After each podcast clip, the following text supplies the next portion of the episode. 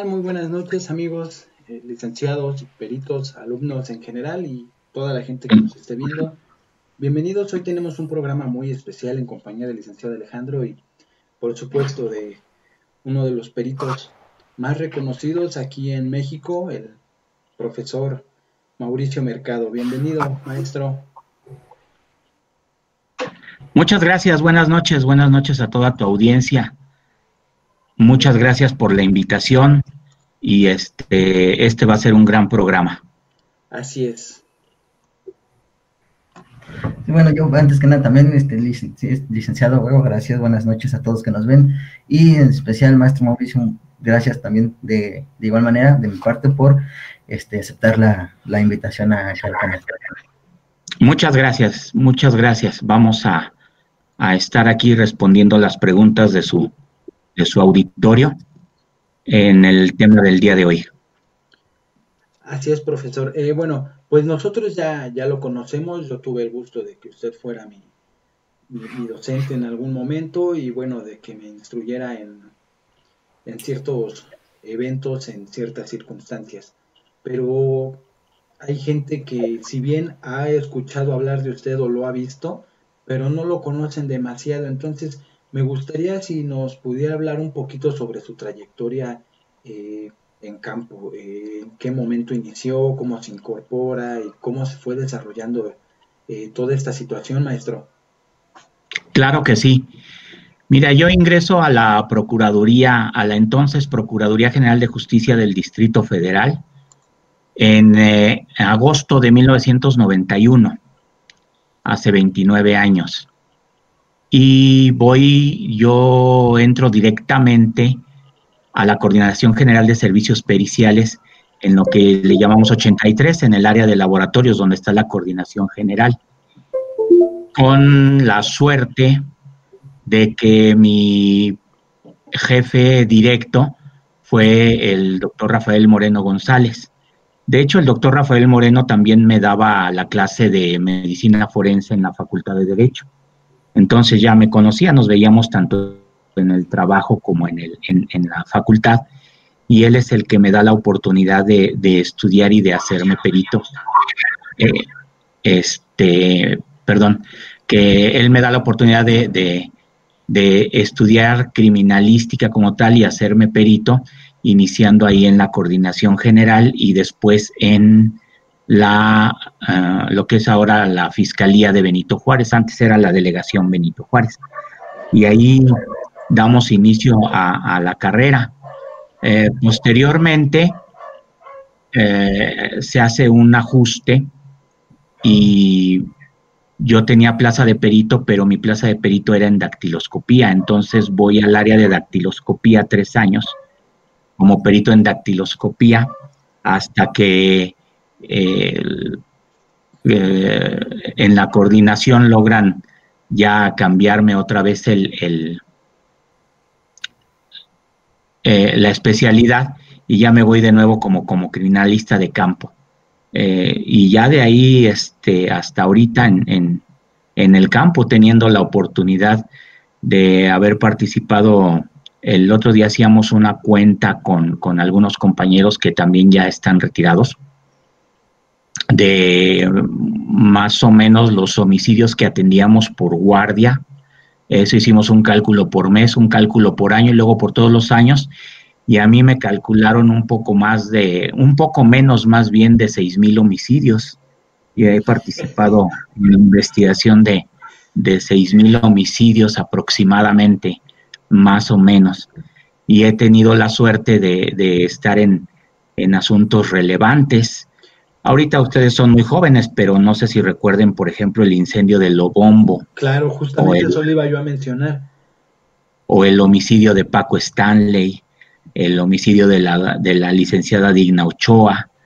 Lo que sí todos recuerdan es, por ejemplo, los casos de la Mataviejitas, yo estaba en el, en el año 2003 precisamente en, la delegación Benito Juárez nuevamente y ahí me tocó atender asuntos relacionados con, los homicidios de la Mataviejitas y posteriormente me cambian a la delegación Coyoacán eh, en el 2004, si no mal recuerdo, o ese 2003, y ahí me toca participar en una eh, investigación sobre otro de los asesinos seriales que ha tenido México, que le llamaron el sádico, eh, que era un Ociel Marroquín. Era una persona que se dedicaba a, conquistar homosexuales en los bares, los llevaba a su casa con, otras intenciones, con, otras promesas, y ahí este, pedía dinero por el rescate, pero los, los mataba y los sacaba en maletas y los dejaba en las, en las paradas de los, de los camiones. También ese, eh, ese asunto me tocó investigarlo. Por ese asunto me entrevistaron en, Discovery Channel en un programa que se llama Instinto Asesino. Por ahí también en YouTube lo pueden encontrar. Y este, pues más recientemente me hice especialista en análisis de manchas de sangre. Me aceptó la, la Asociación Internacional de Especialistas en, Manchas de Sangre, que está en, en, Estados Unidos, y ahí hemos estado participando con algunas, este, algunos artículos, algunos trabajos, y ahora dando clases, entrevistas, y, y bueno, ahí seguimos en, las, en la criminalística. Así es, maestro.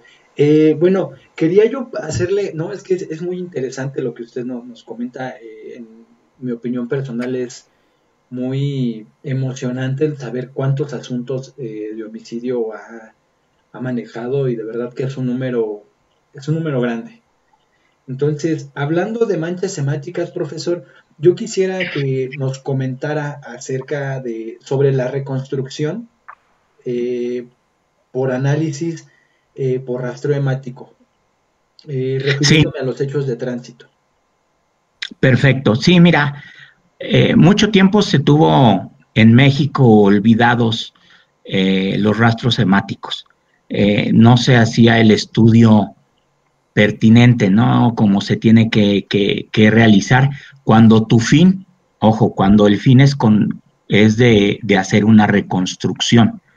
Porque al hacer el análisis de, ahora se llama análisis de patrones de manchas de sangre, este, al hacer ese análisis somos capaces de establecer el, punto de, de, convergencia y el punto de origen donde se realiza o donde tiene la primera intervención esa mancha, esa salida de sangre, ¿no? Donde se origina ese, ese patrón. Sigue siendo un poco más o menos lo mismo lo que conocemos como manchas por embarradura, por embebimiento, por salpicadura, nada más que ahora está un poco más ordenado, ahora les llaman patrones, patrones por salpicadura. Por ejemplo, en la salpicadura hay salpicadura de alta velocidad que está relacionada con los hechos de, disparo de arma de fuego y hay eh, la, ahora sí que la salpicadura normal. Hoy en día a, través de unos algoritmos con base en la medición de algunas de esas manchas, te digo, somos capaces de, ubicar dónde se encontraba la víctima y a veces el victimario en el lugar de donde se desarrollan los hechos. Dices bien, en los hechos de tránsito terrestre es, es muy importante. Recordemos que en los hechos de tránsito terrestre donde hay un cadáver, un muerto, este, es muy importante hacer este análisis de patrones de manchas de sangre. ¿Cuáles son los casos de hechos de tránsito en los que puede haber eh, cadáveres? Bueno, son en casos de colisión y evidentemente en casos de atropello. ¿De qué nos sirven? En casos de colisión, por ejemplo, al establecer bien los patrones de manchas de sangre y ubicarlos con, conforme a las lesiones que presenta el cadáver o los ocupantes del vehículo no necesitan estar muertos, eh, podemos determinar en el momento del hecho quién iba manejando, quién iba en la posición de conductor y quién iba en la posición de acompañante. Porque muchas veces sobre todo las aseguradoras, de repente es lo que pelean, que muere el acompañante y el que va en el, en el lado del, del, piloto no muere y se cambian, bueno, lo, lo, cambian, ¿no? Ponen al cadáver del lado del, del, del piloto y el piloto se cambia al lado del acompañante, entonces tenemos que establecer esas, esas posiciones. En el caso de, la, de los atropellos, ya sabes, bueno, para los que no saben, los atropellos se dividen en fases. La fase de cinco fases, impacto, proyección, caída, arrastramiento y aplastamiento. Y a su vez se dividen en subfases. Por ejemplo, la fase de impacto puede ser fase de impacto primario, fase de impacto secundario. En algunas veces se da hasta un terciario antes de, de salir. Y toda esa sangre que va siendo depositada, ya sea en el cuerpo del vehículo o en el lugar, en la carpeta asfáltica, digámoslo así, o en los muebles eh, urbanos cercanos, nos van diciendo, poco a poco nos van explicando la historia de qué es lo que pasó. Entonces, tienes mucha razón, es muy importante hacer eh, estos análisis de patrones de, manchas y, para poderlos, en su caso, establecer, compaginar con las lesiones que presenta cada, cada cuerpo y de esa manera poder eh, hacer una reconstrucción más este, concreta de los hechos que, que sucedieron. Le agradezco, maestro. Eh, adelante, este, Vic Alejandro. Y bueno, antes de, pasar a una pregunta, bueno, con tantos años de experiencia, este maestro Mauricio, eh, es, impresionante, también a mí me, no me impactó, pero sí es de reconocimiento eh, la gran cantidad de, casos en los cuales este, ha participado y me imagino de, de cualquier tipo de índole, ¿no? De entre tantas intervenciones o participaciones en este tipo de casos y en el en la gran baraja de materias, disciplinas, ciencias que están auxiliando a, las, a la criminalística o a la procuración de justicia, ¿hay alguna que a usted le haya llamado más la atención? Que decir, bueno, me quiero especializar en alguna esta o me gustaría dedicarme a esta de lleno. Bueno, mira, eh, cuando a mí me cambian de criminalística de, campo al área de dactiloscopía por efectos de mi nombramiento, como estaba hecho mi nombramiento, Realmente yo hasta berrinche hice, porque yo no quería dejar el área que tanto me gustaba. Eh, después comprendí que lo debía tomar como una especialización de lo que yo hacía y le puse muchas ganas a aprender dactiloscopía, a desempeñarme como perito en dactiloscopía y el área me, gustó mucho. Finalmente tuve la oportunidad de regresar a criminalística de campo, que es el área que más me gusta. Yo te puedo decir que, tengo la fortuna de trabajar en, el área que me gusta, ¿no? Así como los, los futbolistas eh, trabajan en lo que les gusta y, así en muchas otras ramas de la sociedad. A mí me tocó el, área que más me gusta. ahorita eh, ya me estoy especializando, por ejemplo, en, el área de los patrones de manchas de sangre, porque me llamó la atención y, me está gustando y yo quiero que, que, este, que esta área cobre interés y cobre importancia en las diferentes procuradurías. Ya tuve oportunidad de ir a capacitar sobre esto a los peritos de La Paz en Baja California y, yo espero que, así vaya siendo en, toda la República Mexicana, porque es, es, un arma más que tenemos los investigadores para llegar al, a, la, a, la, verdad. Esas son las, las dos áreas de las, de las que estoy eh, más ligado criminalísticamente y bueno, de la que estoy enamorado, de la que me ha dado de comer y la que me ha mantenido en el ámbito es la criminalística de campo.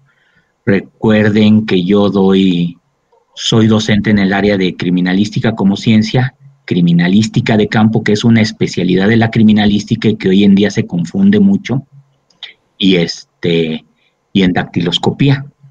Entonces, este, esas, esas tres, tres áreas.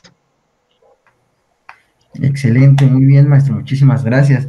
Lick, tenemos algunos comentarios, bueno, principalmente la, este, bienvenida a los, a los oyentes en el chat. Eh, Cintia Pacheco, buenas noches, ¿qué tal se encuentran? Muy bien, Cintia, muchísimas gracias. Eh, igual, Hanna, este, saludos. Eh, Claudia Maribel Mostajo Díaz, saludos desde Perú, saludos hasta Perú. Y de igual manera a, a Ecuador. Este, muchas felicidades por su gran experiencia. Eh, al perito Mauricio Mercado, nos, hacen este, comentarios en el chat. Muchas gracias. Este, Yuri López nos dice, saludos Mau, les recomiendo todos los cursos que imparte el maestro Mauricio Mercado, es un excelente docente que va actualizándose en los temas de ciencias forenses, este, siempre siendo el mejor y orgulloso de usted, maestro. Muchas gracias, muchas gracias a la orden. Este, también entre tantos cambios, maestro, Obviamente le tocó el cambio del sistema penal inquisitivo al que conocemos como el sistema penal acusatorio. ¿Qué tanto significó ese cambio para los trabajos en, ese entonces este, Procuraduría, ahora Fiscalía, en campo? Mira, eh, todo esto empezó con un famoso protocolo que se llama cadena de custodia. Ay, Dios santo, cómo lo di. ¿Cómo lo dio? Porque de, de un este de, un documento que hacíamos, de un informe, de un dictamen, perdón, con una factura, llegamos a hacer del mismo asunto cinco o seis documentos, eh, un dictamen y los demás relacionados con cadena de custodia. Eh, sí me ha tocado ese, ese cambio muy fuerte porque el Ministerio Público nos, nos pedía una cadena de custodia, un documento de cadena de custodia por cada indicio que se iba a, cada laboratorio diferente. Entonces, a veces de un, de un solo indicio hacíamos tres cadenas de custodia, ¿no? Por decirte alguna pistola con manchas de sangre y huellas dactilares, eran tres documentos de cadena de custodia. Uno para balística, uno para dactiloscopía y uno para química. Entonces, este, Imagínate, los, horarios se nos dispararon. Eh, yo creo que ese es el principal cambio que ha tenido el, bueno, uno de los principales cambios que ha tenido el, sistema inquisitivo contra el sistema penal acusatorio, que es eh, la oralidad, ¿no? El principal cambio, evidentemente, es la oralidad. Y el segundo cambio es la protocolización. Yo creo que el exagerar en los protocolos muchas veces entorpece la actividad eh, investigativa de los peritos porque no los deja actuar con toda su sapiencia, con toda la experiencia, con, con las sorpresas que nos vamos a encontrar en cada, en cada caso, que cada caso es diferente y nos tenemos que apegar a un, a un protocolo. Eh, hoy en día hay muchos protocolos, el protocolo de feminicidio, este, el protocolo de cadena de custodia, todos, todos esos, esos protocolos que yo creo que ya le debemos de parar con los protocolos y no hacer de la criminalística. Yo el otro día leí un comentario en Facebook eh, en uno de los grupos donde alguien de, de, otro país, no recuerdo de dónde, eh, le contestaba una pregunta y le decía, una de las diferencias entre criminología y criminalística es que la criminalística es, eh, actúa sobre protocolos y la criminología no. Evidentemente su comentario estaba errado porque no todos son protocolos, pero tenía cierto grado de, de verdad en que de repente nuestras autoridades creen que protocolizarlo es lo mejor y la verdad es que están atando de manos la experiencia de muchos peritos que hay afuera, porque pueden salirse del protocolo, aplicar otras técnicas que ellos conocen o que ellos mismos han desarrollado. Acuérdense que también tenemos el tema de, investigación, no, tal no como tal investigar un homicidio, sino la investigación que hacemos algunos peritos, alguna gente que ya tenemos experiencia sobre la criminalística y sus nuevos este, métodos o sus nuevos sistemas. Entonces, eh, te voy a ser sincero, de repente a mí sí fue una de las cosas que, que hizo que tomara la decisión de, ya retirarme. El, sistema oral, el aprender nuevas cosas. A final de cuentas, ya retirado, eh, sí me arrepentí un poquito porque dejé de hacer lo que me gustaba y de todas maneras tuve que aprenderme el nuevo sistema porque trabajando como perito particular, pues de todas maneras tienes que, que, caer en eso. Pero yo creo que es la principal diferencia, la oralidad y mi consejo para los, para muchos de los, de los que ahora están estudiando, es que no se queden callados. Cuando damos clases, de repente preguntamos, ¿entendieron? ¿Tienen dudas? Y, nadie dice nada, ¿verdad? Eh, muchas veces por pena. Eso, ese, ese es un, una gran, un gran error que tenemos, no expresarnos por pena o quedarnos con la duda por pena. Y, yo les digo a los muchachos que recuerden que vamos a un sistema oral. Bueno, ustedes ya como jóvenes que van, se van a recibir, van a trabajar va, eh, y van a, tener que desenvolverse en un sistema oral. Entonces, si no vamos este, haciendo esas prácticas desde ahorita, va a costarles mucho trabajo ya cuando estén haciendo sus prácticas profesionales o cuando ya estén eh, profesionalmente trabajando en el, en el ámbito. Muchas gracias. Así es, de nosotros, nosotros luego solemos también insistir aquí en, el echado con las, las transmisiones que solemos realizar, eh, explicamos algún tema, ya sea de foto o X de este programa. Les decimos precisamente al chat, o sea, pregunten, participen, no hay problema si se equivocan, realmente estamos ofreciendo el conocimiento y si se equivocan, eh, pues hagan parte, hagan parte de esto, porque probablemente los mismos errores que tengan ustedes, este, los mismos errores, perdón, las mismas dudas o los van a tener otras personas. Y realmente a la hora de corregirse, pues vienen corrigiendo todo, todo este mal contenido o mala respuesta que tengamos, ¿no? Y realmente también haciendo mención a una, una profesora que yo tuve, nos decía en clase, y perdón por, por la palabra si es algo, algo altisonante, pero nos decía que la caguen aquí, a que la caguen en campo, pues aquí estamos en el momento para hacerlo y para poderlo corregir. Entonces, sí es de, vital importancia, maestro, esto que nos dice, para que los estudiantes y personas que estén este.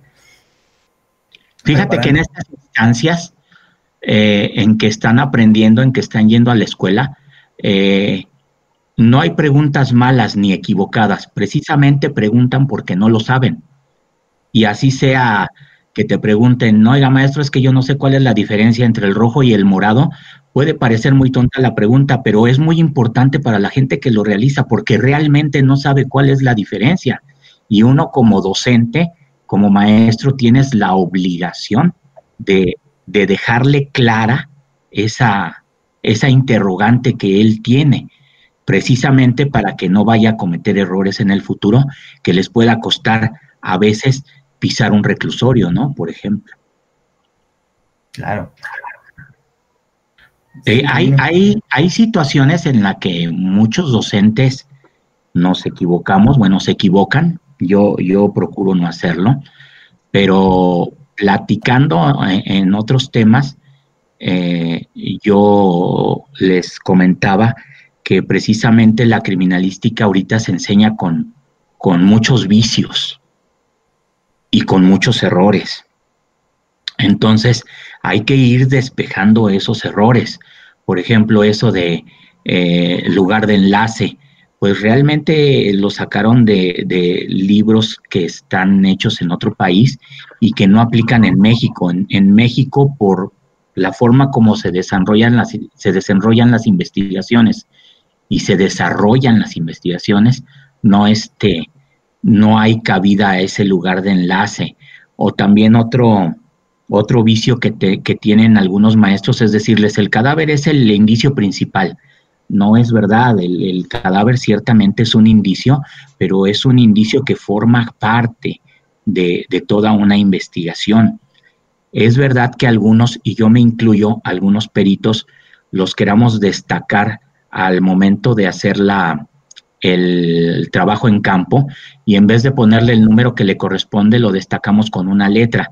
Pero si eligiéramos, por ejemplo, un método de franjas o un método de espiral y el cadáver se nos atraviesa en el indicio 5, hay que señalarlo como indicio 5. O, pueden destacarlo con la letra A, pero con el fin de destacarlo, o con letras, pero con el fin de destacarlo eh, y no de, hacerlo un, un, indicio principal, ¿verdad? Y, y, el, y otro de los, de los vicios es este eh,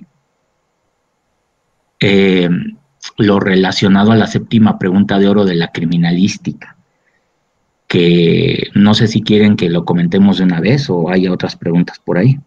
No, no, adelante, maestro, por favor. En la mayoría de las escuelas y la gente que nos está escuchando en México, no sé cómo sea en otros países, sería bueno que nos dijeran la gente que está de España, que está de Ecuador o que está de, Centroamérica, que nos dijera cómo lo manejan en su país. Pero aquí en México les enseñan que la séptima pregunta de oro, que es el, el por qué, lo contesta la criminología. Y no es verdad, sabemos que la criminología y la criminalística son dos ciencias diferentes y no tienen por qué meterse una con la otra. Pueden ser auxiliares, pueden ser simbióticas en algunos casos, pero eh, no pueden responder preguntas de una de la otra. Es como si un neurocirujano fuera a realizar una cirugía de cerebro y le dijera, espérenme porque necesito que venga el psicólogo para que me digan si va a tener alguna eh, secuela psicológica. Si me explico, son dos cosas completamente diferentes. Mientras nos dicen que, que la responde la, la criminología porque es el por qué delinque el delincuente, qué razones psicosociales lo llevaron a eso, eh, realmente hoy en día eso está mal. Eh, la séptima pregunta de hora de la criminalística se refiere al fundamento de tu dicho. ¿Por qué dice el perito que estas dos huellas pertenecen a la misma persona? Y entonces el perito en dactiloscopía ya tendrá que dar sus fundamentos y decir, ah, bueno, porque las dos pertenecen al, tipo fundamental arco y la disposición de sus puntos característicos nos hacen eh, eh, valorar que pertenecen a una persona. O que nos hagan otra pregunta, que diga el perito por qué dice que esta bala fue disparada por determinada arma. Entonces el perito en balística ya tendrá que dar sus fundamentos. Ah, bueno, porque según el rayado de la bala, y según los disparos de prueba que hicimos en el laboratorio y haciendo una confronta eliminatoria, nos da como resultado que la bala problema fue disparada por el, por, por el arma que se localizó en el lugar. Y así sucesivamente, estamos hablando del por qué, estamos hablando del fundamento de mi dictamen. Y eso se los dicen todos los maestros, le dicen, es muy importante el fundamento de tu dictamen. Tú no vas a poner nada en tu dictamen que no puedas fundamentar porque la criminalística se basa en hechos. Recuerden que es una ciencia eh, eh, que se basa en hechos y no, en, y no especula. Entonces, este, vas a poner en tu dictamen todo aquello que te sirva de fundamento eh, de lo que vas a poner en tus conclusiones. ¿En qué apartado del dictamen va? En el apartado de consideraciones. Ahí pones todo aquello que sirva de fundamento para tus conclusiones del dictamen. Y, recordando, como les digo. Perdón, maestro, adelante. Recordando, como les digo, que, la criminalística es una ciencia formal, eh, perdón, es, es una eh, ciencia que parte de los hechos y los demuestra, ¿sí? Es una ciencia eh, fáctica. Así es, maestro. Y, esto se llevaba mucho a cabo en las, en las juntas de perito y nos hacían esas preguntas, ¿no? El, por qué el perito llegó a esa conclusión, que nos diga el perito por qué concluye de esa manera, que nos diga el perito el, el porqué de su dicho, pues esto engloba esa parte de, de la séptima pregunta, ¿no, maestro? Exactamente, lo acabas de dar en el, en el clavo, que diga el perito el porqué de su dicho, es decir, el fundamento. Esa, esa es realmente la esencia de la séptima pregunta de oro de, la criminalística. Ok, maestro. Eh, oiga, una, una pregunta. Eh, ¿Qué opina usted acerca de que hoy en día, bueno, aparte de que eh, creo que las escuelas últimamente o de nuevas generaciones como que venden la criminalística, ya la venden por mm, justamente por eso, como lo ven como mercado y ya no lo ven como una aportación de conocimiento, sino por un beneficio monetario.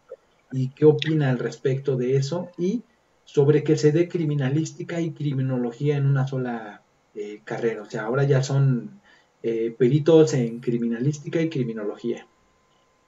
Bueno, eh, mira, al principio y sin hacer comerciales, hace poco más de 12, quizá 15 años, hay una escuela por ahí que tiene su sede en Puebla, que es la primera que, que logra que la Secretaría de Educación Pública les dé el reboe. Cuando ellos meten sus documentos para estos efectos, la Secretaría de Educación Pública le dice, no, es que una licenciatura en criminalística, tus programas son muy pobres para ello. Eh, ya hay un antecedente de hace muchos años de la Universidad Autónoma del Estado de Nuevo León, era la única universidad en la República Mexicana que tenía la carrera en criminología. Entonces, eh, esta escuela particular se de alguna manera tiene contacto con la Universidad de Nuevo León, eh, hacen los programas y lo meten precisamente como, como criminología y criminalística. Eh, y esto nos lleva eh, en el sentido de lo, que, de lo que acabas de preguntar, porque al principio había representantes de esta escuela que iban a, a lo que eran las subdelegaciones de servicios periciales hace 15 años, y pues casi casi nos rogaban, ¿no? Y nos decían, métanse a la carrera, lo único que les falta es el título, y algunos lo tomaron eh, tomaron el consejo, otros no tomaron el consejo, pero tenían muy poca matrícula. Pero tuvieron la suerte que por esos entonces estrenaran series de televisión, como fue, yo recuerdo de las primeras detectives médicos, eh, y después la que vino a dar el boom en todo esto fue la famosa serie de CSI. Y eso hizo que esta escuela eh, tuviera un gran éxito. Actualmente esa escuela es, salvo en su plantel de Puebla, es la única carrera que da criminología y criminalística y tiene planteles desde Mérida hasta Ensenada. Entonces realmente eh, tuvieron muchísima matrícula con eso. Y aquí viene lo relacionado a la primera parte de tu pregunta. Muchas otras escuelas se dan cuenta de este boom, de que hay de que a raíz de estas em, series de televisión hacen llegar a un mayor número de, gente lo que son la, criminalística, ¿no? Lo que es la investigación forense. Y es, y la gente se da cuenta que, que es lo que le gusta. Entonces surgen muchas otras escuelas, ¿verdad? Escuelas que trabajan bien y escuelas que trabajan mal.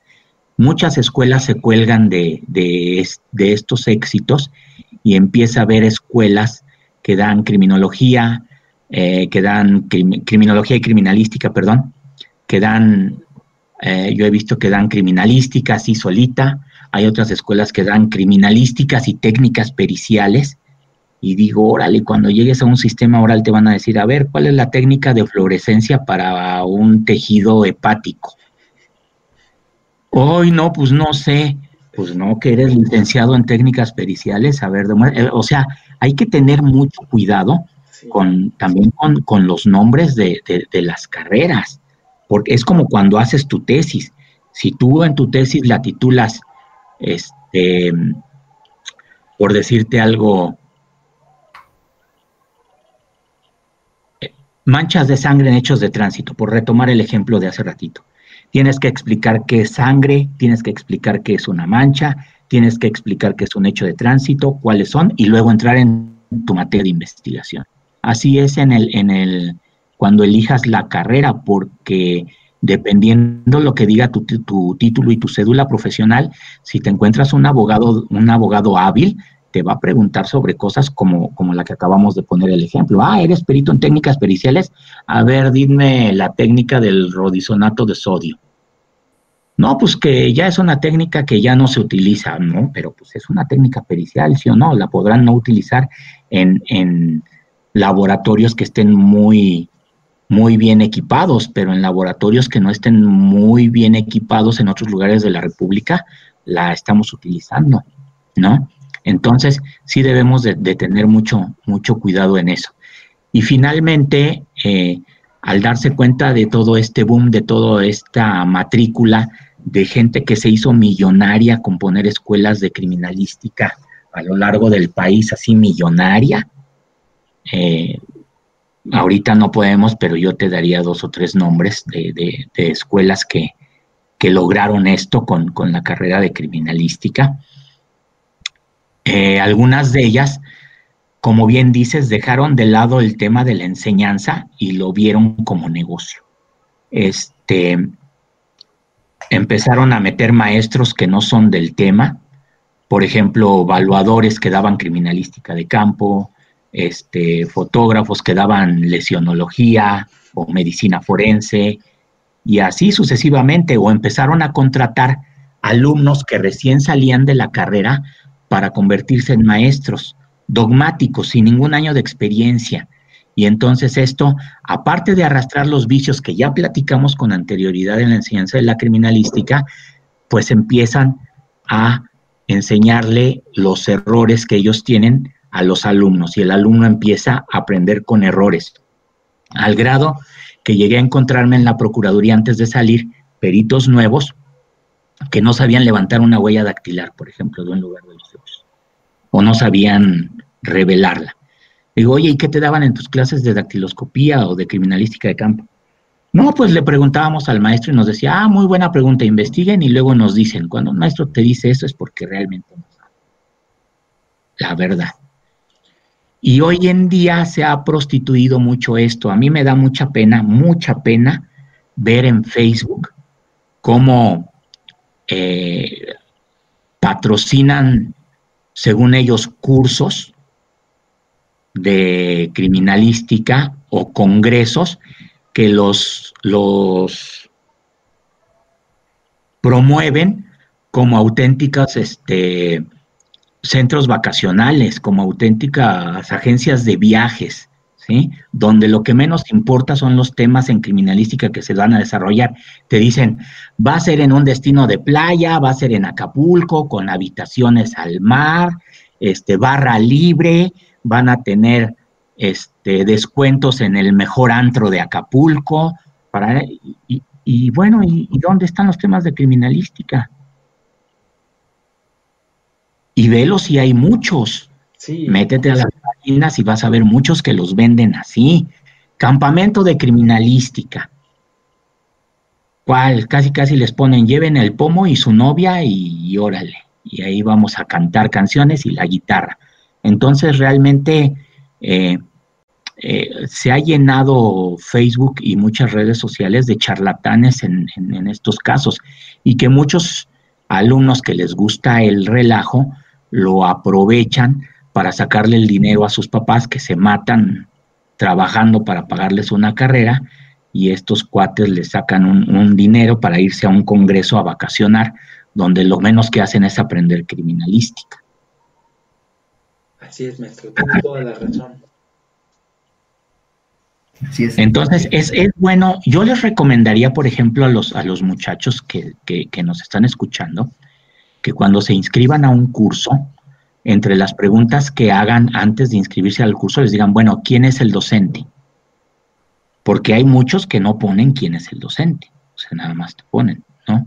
O te ponen un docente que acaba de salir de la, eh, eh, eh, de, la, de la escuela, ¿no? Y ya te está dando clases de incendios y explosiones.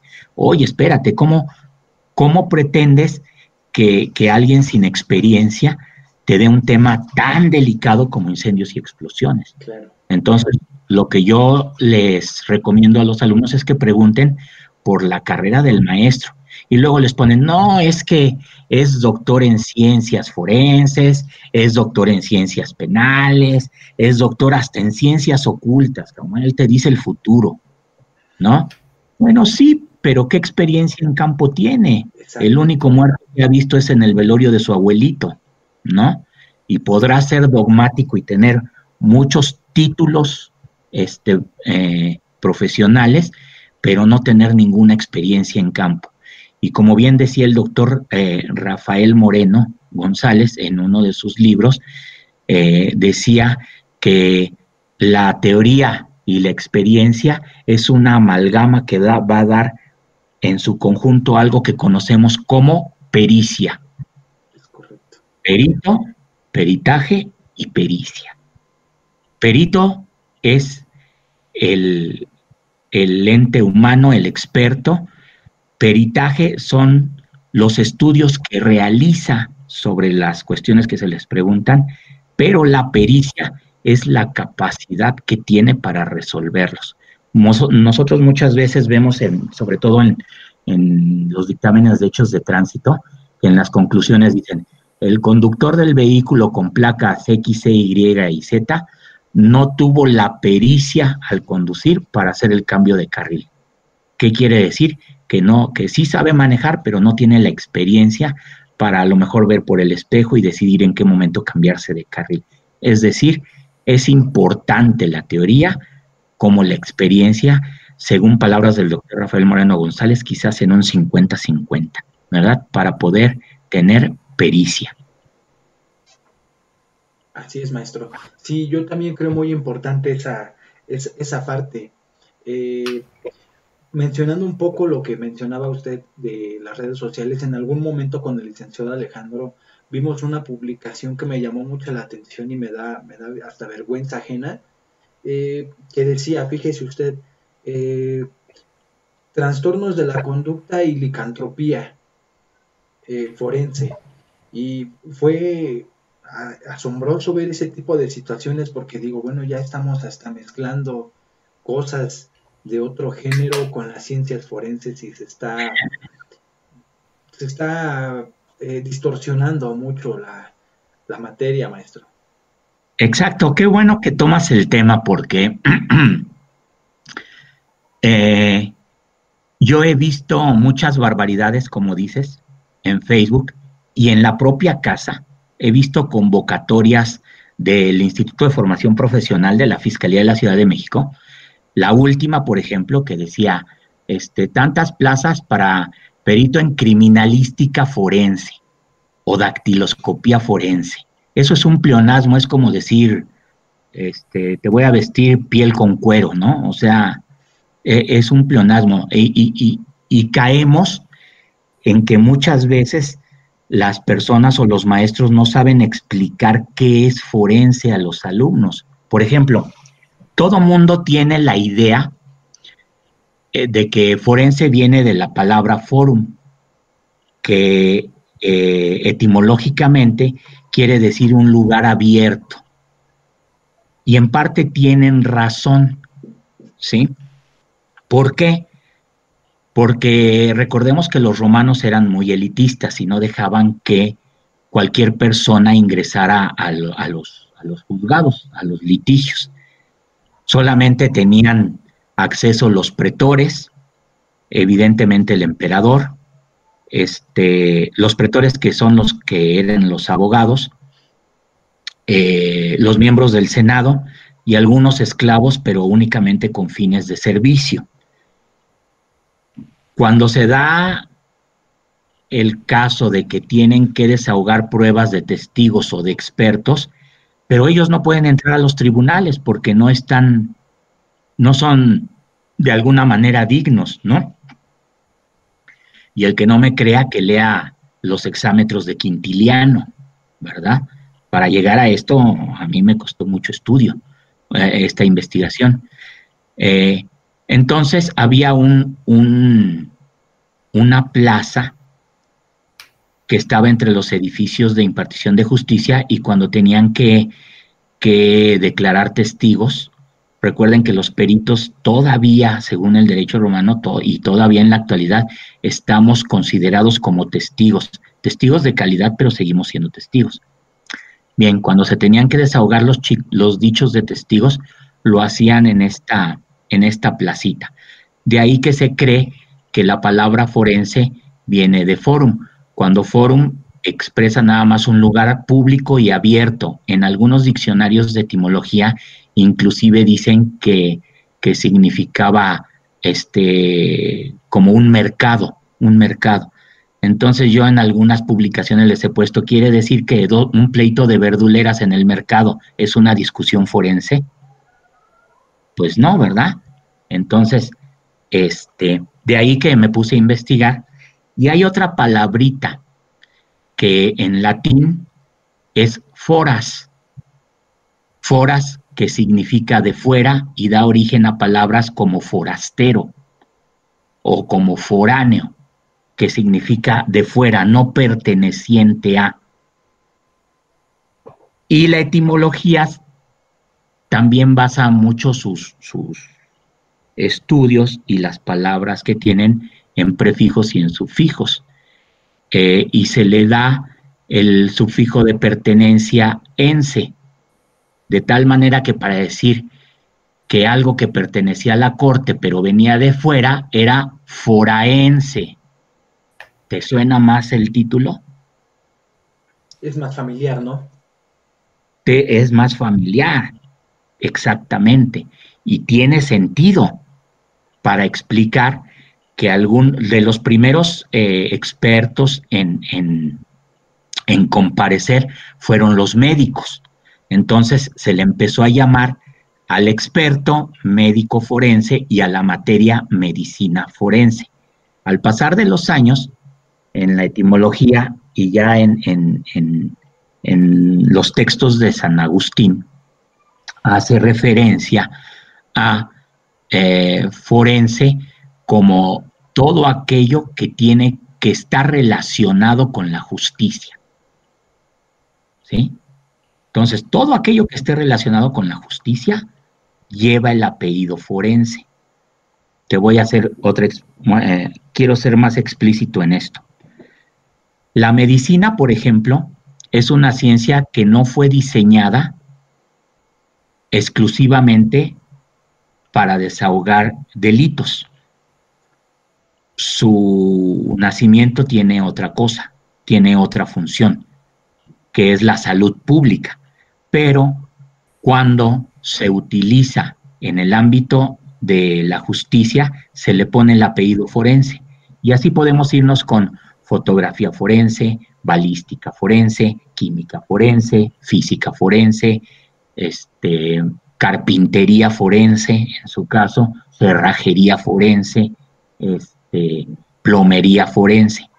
Pero hay materias que fueron hechas exclusivamente para la investigación de los delitos, como la criminalística, y en su nombre lo dice, no lo digo yo. Reclámenle a un señor que se llama Hans Gross, que escribió un librito llamado El Manual del Juez. Entonces, ponerle el término forense a la criminalística es este, un pleonasmo. Está mal utilizado el término. Igual cuando tú dices dactiloscopía forense, y por ahí en un congreso alguien de e, evidentemente experto en dactiloscopía me decía, es que dactiloscopía es un método de identificación. Sí, correcto, de acuerdo contigo, perfectamente.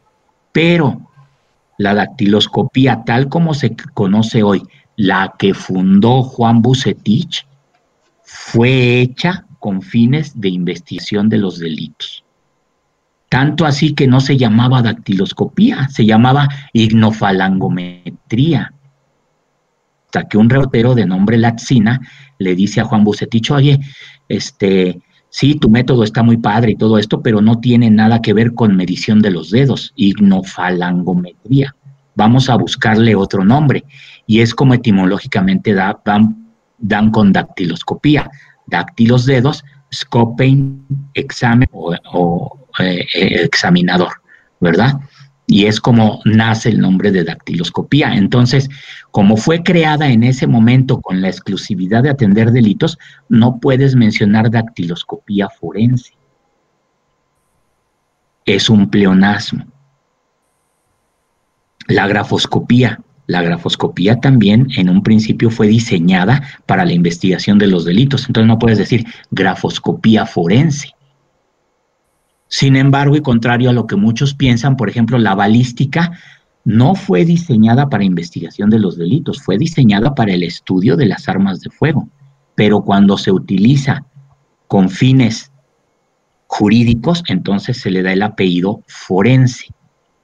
Y de ahí que tenemos a las ciencias forenses, que son auxiliares de la criminalística. Así es, maestro. Muchas gracias. Eh, adelante, este Alejandro. ¿Perdón? Adelante. Lo empiezo a escuchar. Se empieza a escuchar un poco entrecortado. No sé si sea mi, mi señal. O sea, la saturación de los comentarios. Este, Lick, ¿puedo leer comentarios? Bueno, principalmente este, Rodrigo Mendoza nos pregunta, eh, ¿Algún consejo para los que vamos empezando, pero no nos dijo si empezando a trabajar en el campo o a estudiar? Entonces, para ambos, para ambos, eh, sobre todo para los que van empezando a trabajando, a, trabajar, pero también los que van estudiando. Recuerden, el, yo les doy este consejo a todos los que son mis alumnos. Eh, lo que hace la diferencia de un perito bueno a un perito excelente es ir más allá. El ir más allá. Yo he visto muchas veces comentarios en las redes, por ejemplo, dice, no, pero es que no nos dan el TIBEC, es que no nos da la institución los guantes, es que no nos da, bueno, en este caso el ir más allá es ya la seguridad de tuya y de tu familia en tu salud, ¿no? Pero, por ejemplo, en, ir más allá en el ámbito de la investigación es, por ejemplo, traer una lamparita de luz ultravioleta. A lo mejor no todos tienen el recurso, no todos la, pueden comprar, pero va a llegar el momento en que les caiga un dinerito extra, en que a lo mejor pueden, en lugar de comprarse un Bacardí, se compran una lámpara de luz ultravioleta, ¿no? Es decir, cómprense una chela y se compran la lámpara de luz ultravioleta en lugar de, del, del, del pomo, ¿no? Pero este, ¿Para qué? Para que lo utilicen en sus investigaciones. Eso es ir un poquito más allá. Conocer, conocer un poco más es ir más allá. O sea, yo no me quedo con que, ay, no, bueno, aquí hay sangre, que venga el químico y es bronca del químico. No, no, no, amigos que van empezando. Ustedes deben de saber las técnicas para levantamiento de muestras de sangre, interpretación de las manchas, el análisis de, todo esto es ir un poquito más allá. Y en el estudio es igual, ¿verdad? O sea, no quedarme con la duda. Y, a lo mejor estudiar un poquito más, ¿no? Nuevos libros, este. Y, fíjense, em, ¿ustedes conocen a Carl Sagan? No. Carl Sagan fue un físico eh, muy famoso, tenía un programa de televisión por allá en los ochentas que se llamaba Cosmos y es un físico considerado genio a la altura de Stephen Hawking o bueno, no, no de Einstein, porque para ser un Einstein falta mucho, ¿verdad? Pero sí es considerado un genio, un físico. Y él decía que hay que, hay que ser escépticos de sí mismos y, y hay que ser escépticos de todo hasta de sí mismos, decía. Y tiene razón. ¿Por qué? Porque si yo me encuentro en el aula y le voy a creer 100% a lo que me diga el maestro y me quedo con eso y no investigo y resulta que el maestro está mal, cuando yo llegue a un juicio voy a estar mal en lo que diga. ¿Por qué? Porque no me tomé el tiempo de abrir un libro y ver que era una, un, eh, no sé, algún concepto algún tipo de lesión o no me permití preguntarle a otros profesores qué opiniones tenían al respecto para poderme este, formar mi propio eh, criterio. Entonces, eh, también esa sería una recomendación, ser escépticos, no porque el maestro les diga algo, lo den por, por, por sentado y porque así va a ser y porque lo dijo mi maestro, ¿verdad? Investiguen. Hoy en día, muchachos jóvenes que están en la escuela, ustedes tienen el mundo literalmente en la palma de su mano. Literalmente se meten a su smartphone, se meten a algo que se llama Internet y van a obtener mucha información de lo que quieran. Eso déjenlo en mis tiempos, que teníamos que ir a la biblioteca o buscar en la enciclopedia y si no había nada, hijo, pues le invento a la maestra, ¿no? Pero este, hoy en día hay mucha facilidad, sean escépticos, sean escépticos y vayan más allá, no sean del montón, no cumplan protocolos, vayan más allá, den todo lo que esté de su capacidad para esclarecer los hechos. Mm, mm, sí, esa sería mi recomendación. Muy bien, maestro, muchísimas gracias. Tenemos otro comentario un poco extenso de Cintia Pacheco. Nos comenta, yo tuve una mala experiencia cuando fui a pedir informes en una escuela, esto referente a lo de, a lo de las inscripciones y las instituciones que se dedicaban a dar la licenciatura. Eh, y nos dijeron que no era carrera para mujeres porque nos, nos hacían perdón, un examen donde teníamos que desnudarnos y nos revisaban que no tuviéramos piercings, tatuajes o algún tipo de modificaciones corporales. ¿Eso es cierto o tiene simplemente que ver con lo de con normas de la escuela? No, yo creo que eso fue más misógino que nada.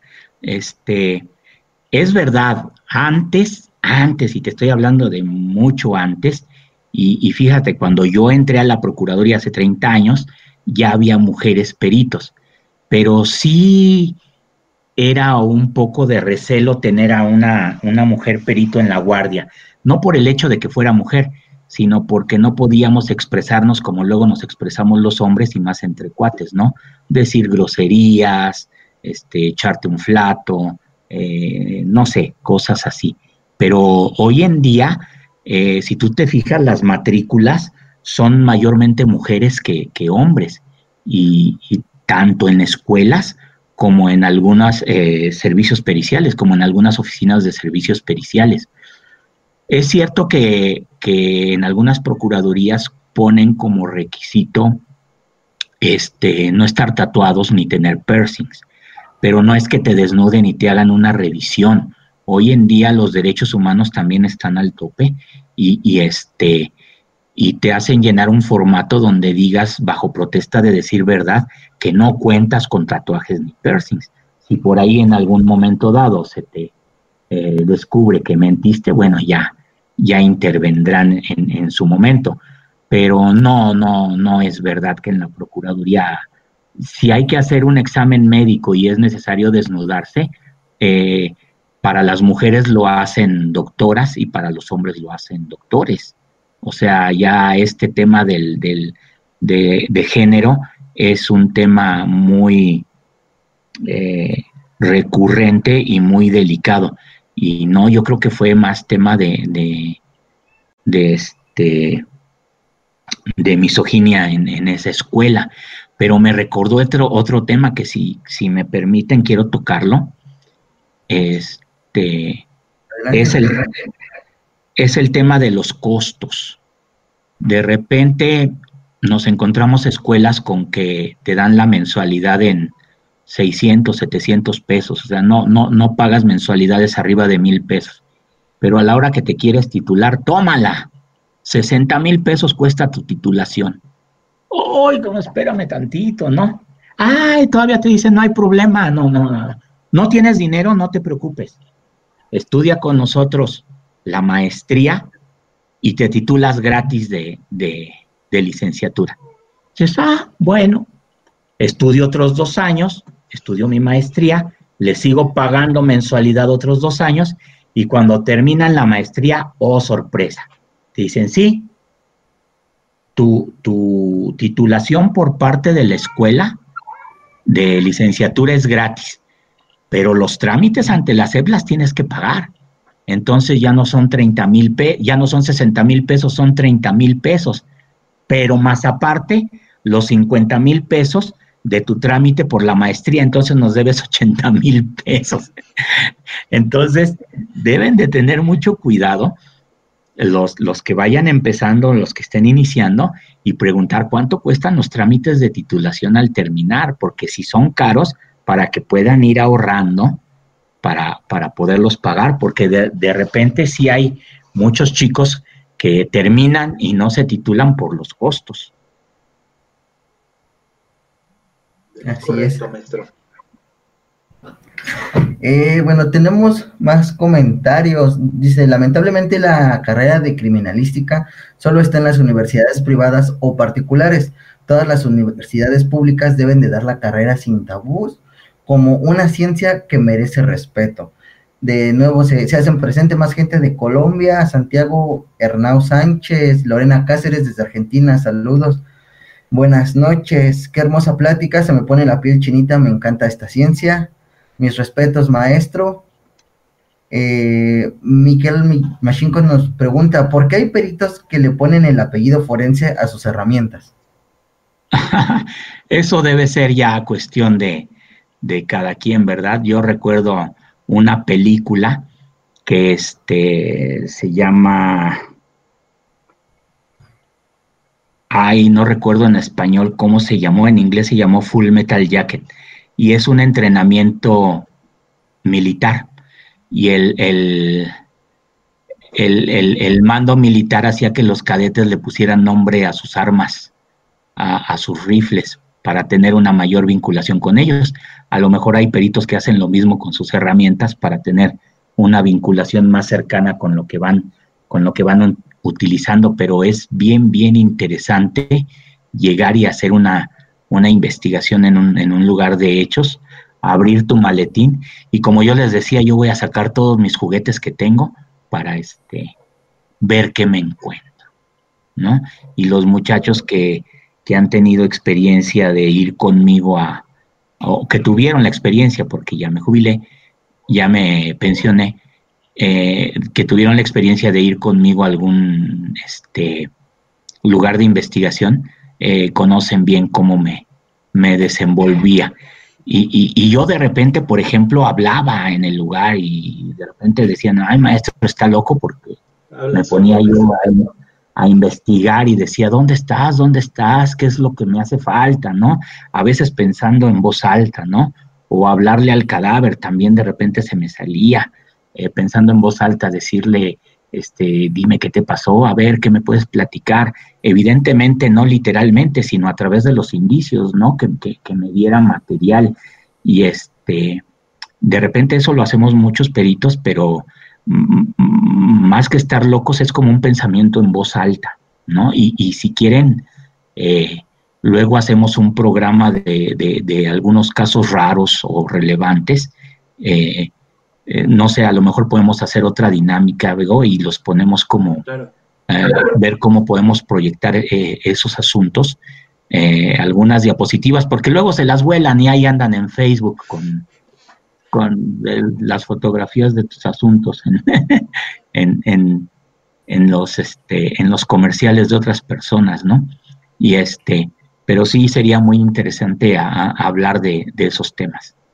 Yo, yo, eh, me ofrezco contigo y me comprometo a armar un programa de esa, de, de, esa materia, de esa forma, ¿no?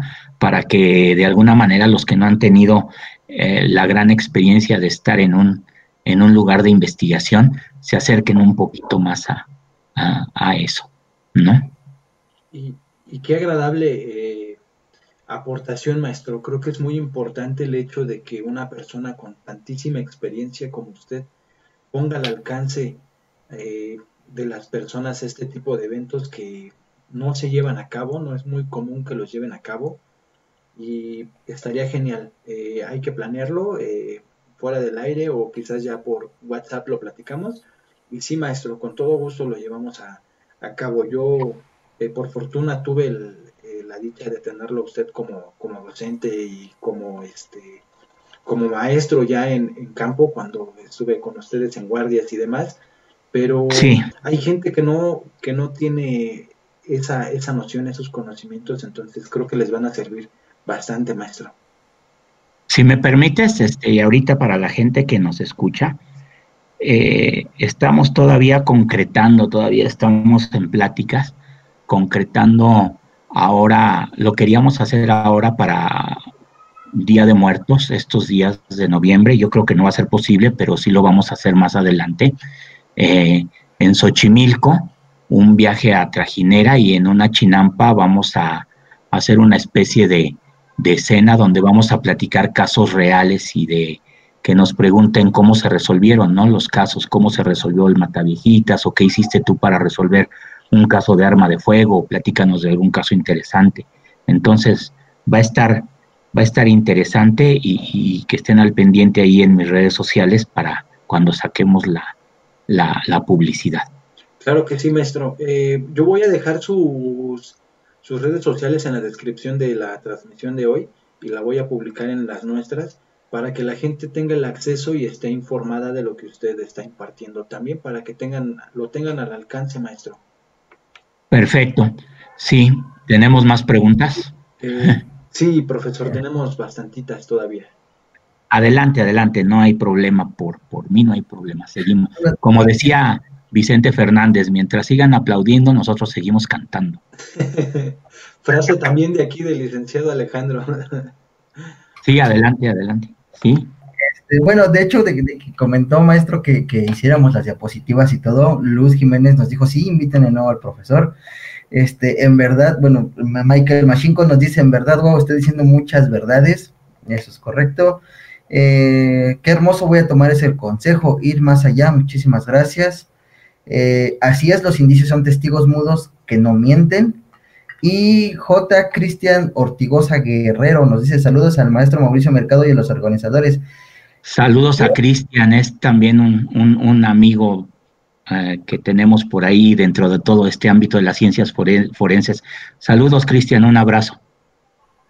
Y el mismo este, Cristian Ortigosa nos pregunta, ¿qué opina sobre los alcances de la criminalística en el futuro y del desarrollo tecnológico destinado a las ciencias forenses?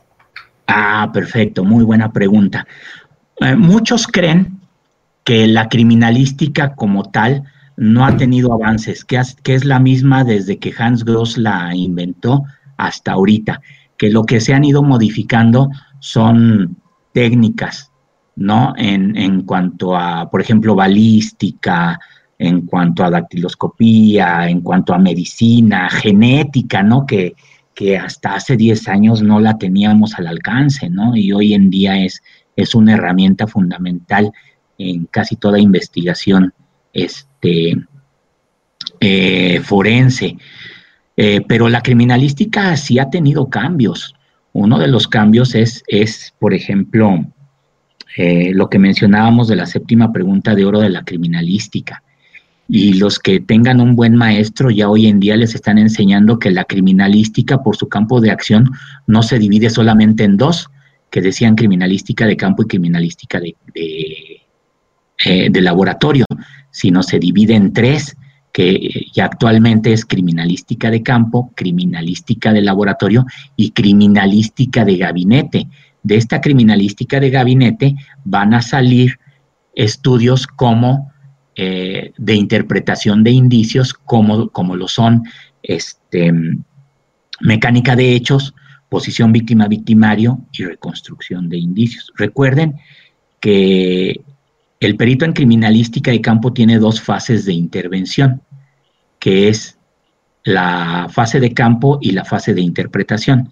La fase de campo es donde vamos a recolectar todos los indicios y aplicamos la metodología de investigación criminalística, que consta de seis pasos que ya se los deben de saber. Y la segunda fase es la fase de interpretación de esos indicios, cuando regresan a la carpeta de investigación y nosotros tenemos que estudiarlos y administrarlos para hacer estudios como mecánica de hechos y posición víctima-victimario. Eh, el alcance en un futuro bien, es, es importante porque todo, todo va cambiando y así como, como no teníamos al alcance la herramienta de la genética forense hace 10 años, eh, al paso como van las cosas, sobre todo con, las ciencias cibernéticas. Por ejemplo, hasta hace cinco años no había peritos en cibernética o en electrónica, ¿no? Siete años, ocho años. Entonces, hoy en día son indispensables.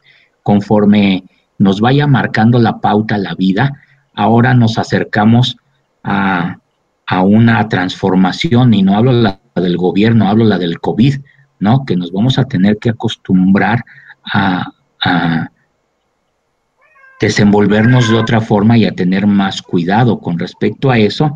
En el futuro también las, las ciencias, eh, eh, la ciencia como la criminalística, nos vamos a tener que adaptar a, a, estos cambios. Muy bien, muchísimas gracias. Eh, Luis Jiménez nos dice, yo quiero un saludo, maestro. ¿Le pueden mandar un saludo a Luis Jiménez?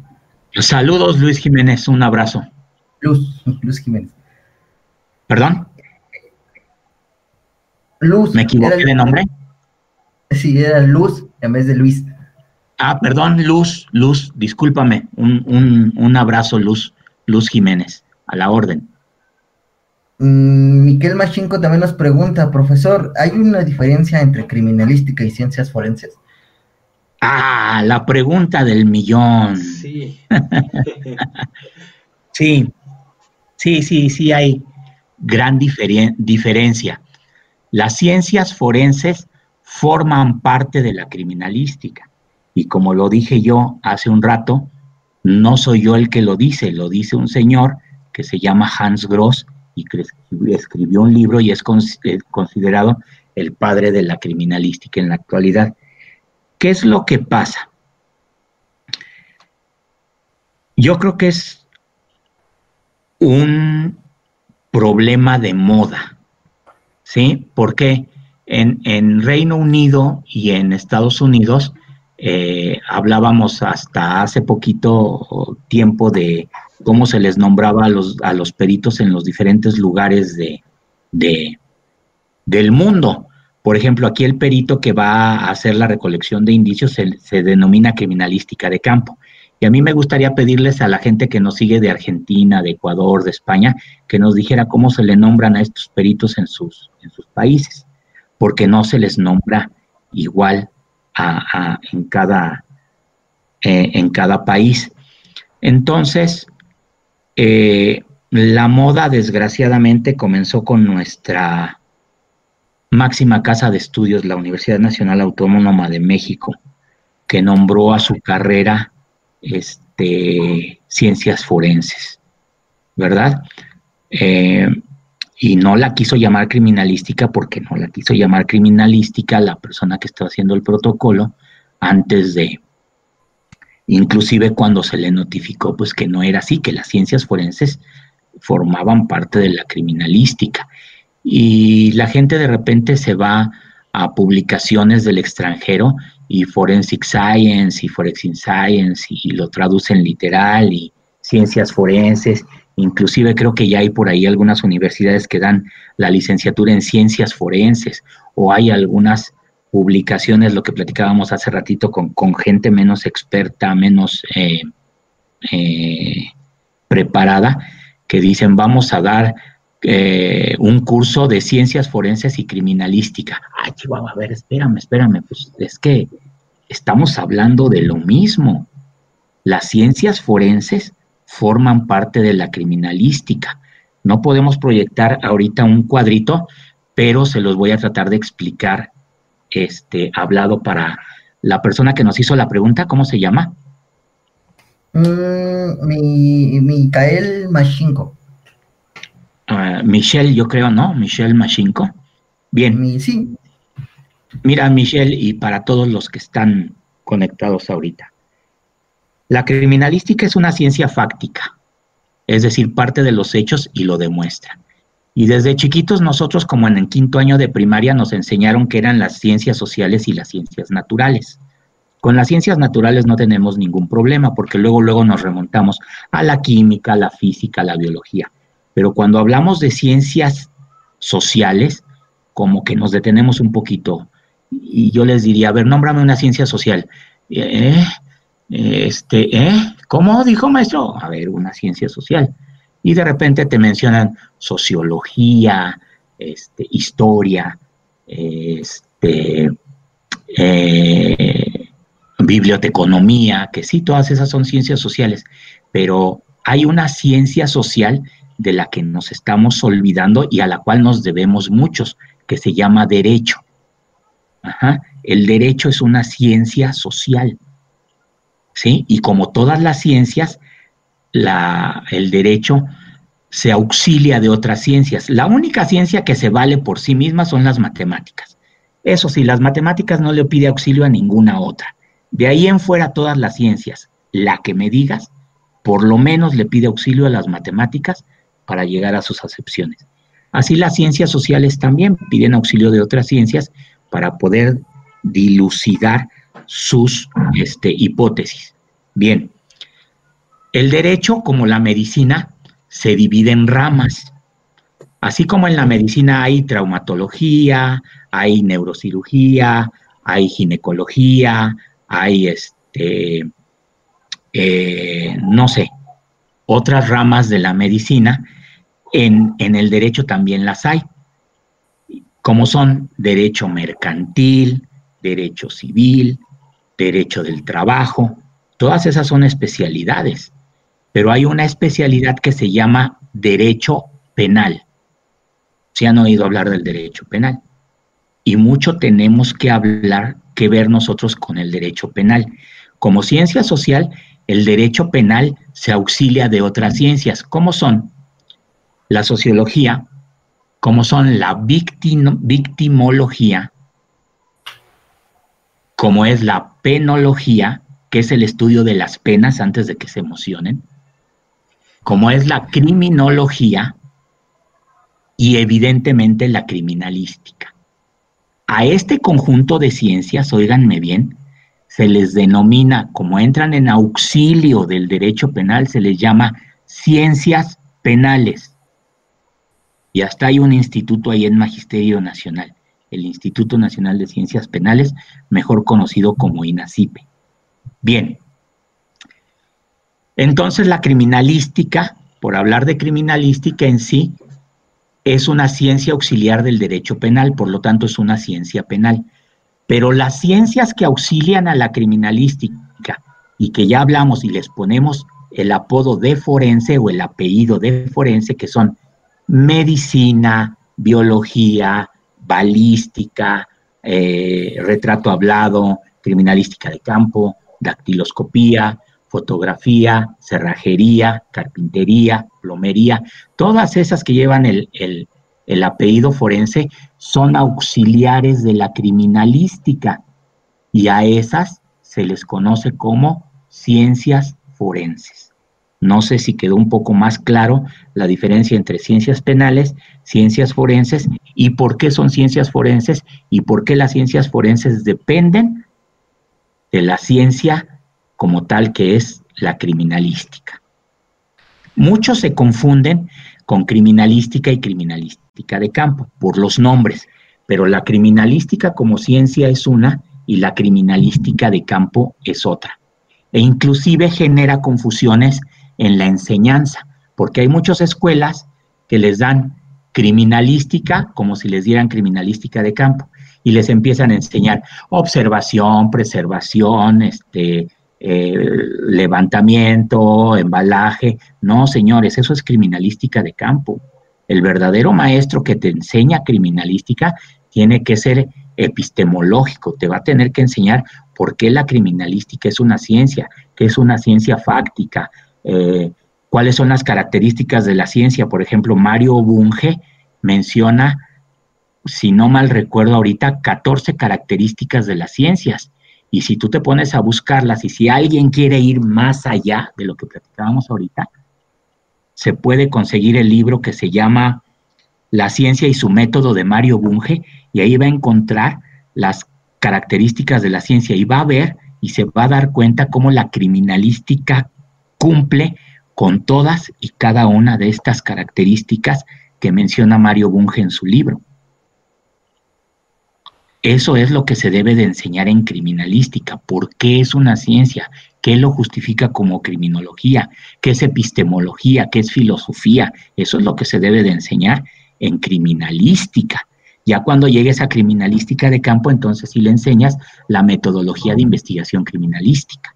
Inclusive, inclusive cuando se enseña criminalística como ciencia, debes abordar el tema, qué es método, qué es metodología, qué es técnica, qué sistema, todo eso que yo te apuesto que muchos de los muchachos que ahorita están estudiando o que inclusive ya están graduados, no les enseñaron en su carrera. Sí, completamente de acuerdo con usted, profesor. Eh, fíjese que en, algún momento con, el doctor Báez eh, eh, tuvimos un asunto en, Puebla. Usted sabe que particularmente. Entonces, la perito en crimi determina que, bueno, tuvo dos, dos situaciones muy extrañas aquí. menciona que llegando al lugar de los hechos, resulta que ahorcaron a una, el, esposo ahorca a la, mujer y le deja un surco. Y todos los hechos fueron en la recámara. Y afuera, estacionada en, el, en, la, en el arroyo de circulación, había un, auto. Sobre, el, sobre la carpeta asfáltica había un, auto. Y la perito en crimi este, embaló la camioneta, maestro. Eh, embaló la camioneta así lo puso en su dictamen, que, este, que embaló la camioneta, describió el color y las características físicas y la placa y demás. Entonces, ¿Y en qué recipiente le embaló? Exactamente. Fue, fue una de las, de las preguntas. Eh, ¿Qué metodología utilizaste para llevar a cabo el, embalaje de, del, vehículo de automotor? Porque pues, yo nunca he visto algo para embalar una, un vehículo, maestro. Sí, claro. Lo que pasa es que eh, volvemos al, detalle de que los peritos y los estudiantes tienen que agarrar a veces por su cuenta este, enseñanza particular o ser autodidactas.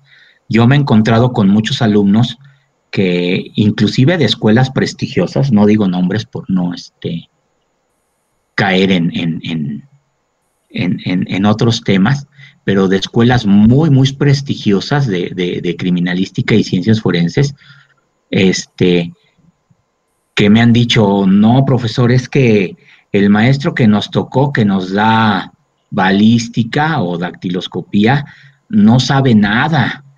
Y luego yo me pongo a pensar, híjole, si los que no saben y van para aprender se dan cuenta que el que les da la clase no sabe nada, de qué calidad de maestro estamos hablando. Claro. ¿No? Y, este, y muchas veces, pues nosotros ofrecemos en la medida de los posibles algunos cursos eh, que son gratuitos con la idea de, yo me he juntado con algunos otros peritos, con la idea de acabar con, con, con esta ola de, charlatanería que se ha dado con, con respecto a las enseñanzas de, de la criminalística. Eh, pero de repente, pues nosotros también necesitamos solventar algunos gastos y, pues de repente hay que cobrar los cursos porque principalmente, por ejemplo, ahorita en la pandemia, pues no tenemos oportunidad de dar los presenciales, entonces hay algunos que, que podemos dar gratis y hay otros que, que, pues tenemos que cobrar una cuota de recuperación porque pues nosotros también necesitamos este de esos ingresos, ¿verdad? Entonces, este, es lo que les decía, eh, de, ir un poquito más allá. Con respecto al, caso que me comentas, evidentemente la perito no tenía idea de lo que es embalar, ¿no? No, pues, eh, para nada. Digo, por lo menos buscar en un diccionario qué es embalar. Y hoy, hoy en día, por ejemplo, el protocolo de cadena de custodia, que es la Guía Nacional de, de Cadena de Custodia, te dice eh, qué es el embalaje, cómo lo debes de hacer, e incluso la Guía Nacional de Cadena de Custodia maneja dos tipos, que es el embalaje y el empaque. El embalaje es propiamente donde tú, del recipiente del cual dispones para este, preservar o conservar el indicio. ¿Sí? Ya lo tienes en un frasquito. Y el empaque es la caja donde metes ese frasquito. O sea, es interesante y para cumplir con el protocolo, hay que, hay que leerlo y darnos de cuenta cuáles son las diferencias de lo que él mismo marca como, como embalaje y como empaque, como etiquetado también, por ejemplo. Es nada más ir un poquito más allá y estudiarle un poquito, un poquito. El criminalista de campo debe saber un poco de todos, porque hay un dicho que dice que si no sabes lo que buscas, no sabes lo que encuentras. Y eso es muy, muy, muy obvio, ¿no? Si tú metes al laboratorio basura, pues vas a obtener basura, no vas a obtener ningún dato de, de prueba que te sirva para la investigación. Entonces sí, sí hay que estudiarle un poquito e ir un poquito más allá, saber un poquito más allá de algunas cosas. Gracias, maestro. Sí, más preguntas, más preguntas. Sí, dice Rodrigo Mendoza, maestro, ¿es verdad que en Estados Unidos hay mejor tecnología sobre la criminalística que en México? Si hablamos de tecnología desde el punto de vista de computadoras, este, aparatos, este, inclusive reactivos, sí, sí hay mejor tecnología. De hecho, toda la tecnología que tiene eh, México es importada, ¿no? Las computadoras, los microscopios de comparación, eh, los reactivos, casi todo es importado, casi nada se fabrica aquí en México, salvo algunos reactivos, ¿verdad? Pero eso no quiere decir que estemos por debajo de esos países. Eh, ustedes deberían de ver el, laboratorio actual que tiene la, eh, la ahora Fiscalía General de la República, un laboratorio de primer mundo. Ahora les hace falta peritos que lo sepan usar. ¿No? Y este, lo que en su momento tuvo la, lo que le llamaban de la Policía Federal, eh, la, policía científica que estuvo a cargo del doctor Anselmo Apodaca, este, tuvo un laboratorio impresionante, impresionante. Claro, todo importado, pero no por debajo de los laboratorios que hay en, otros países, ¿no? Este, y lo que en su momento, en tiempos del doctor Moreno, del ingeniero Miguel Oscar Aguilar, este, fue la Procuraduría del Distrito Federal, que los laboratorios que teníamos eran laboratorios de vanguardia, ¿verdad? Hoy nos hemos quedado un poquito más atrasado por temas políticos, eh, por temas de presupuesto y por temas de querer hacer las cosas, pero bueno, eso ya es harina de otro costal. Pero sí tenemos en México eh, de importación, pero tecnología de punta como para poder esclarecer eh, muchos asuntos. Perfecto, muchas gracias. Eh, igual otra pregunta, Michelle Machinko, este, pero profesor, entonces la criminalística no es una ciencia autónoma. Eh, ahí no entendí bien. Sí es una ciencia autónoma, pero recuerden que entramos para la investigación de los delitos. Por lo tanto, somos auxiliares del derecho penal o de cualquier otro derecho, ¿verdad? Si ya hablamos de, delitos en general, no nada más del derecho penal, porque, por ejemplo, peritos en grafoscopía y documentoscopía actúan en asuntos de, índole civil, ¿verdad? O, de índole familiar, peritos en psicología, ¿no? En, derecho familiar, eh, peritos en medicina, en derecho del trabajo, eh, ¿verdad? Pero, eh, y sin embargo, todos aquellos que entren que tengan, que entren en auxilio de la justicia o que tengan relación de la justicia, serán este, eh, ciencias forenses. No sé si respondí a su pregunta. Mm, bueno, es que no sé a qué se refiere como, como ciencia autónoma. Mm, es decir, recuerden que el, que el perito es libre de llegar a sus conclusiones y no debe estar eh, supeditado a ninguna presión, ¿no? Él, va a llegar a sus conclusiones con base en sus investigaciones y en, en, ese aspecto es, es, autónomo, ¿no? Pero, eh, bueno, yo espero haber respondido a su pregunta porque no le entendí muy bien.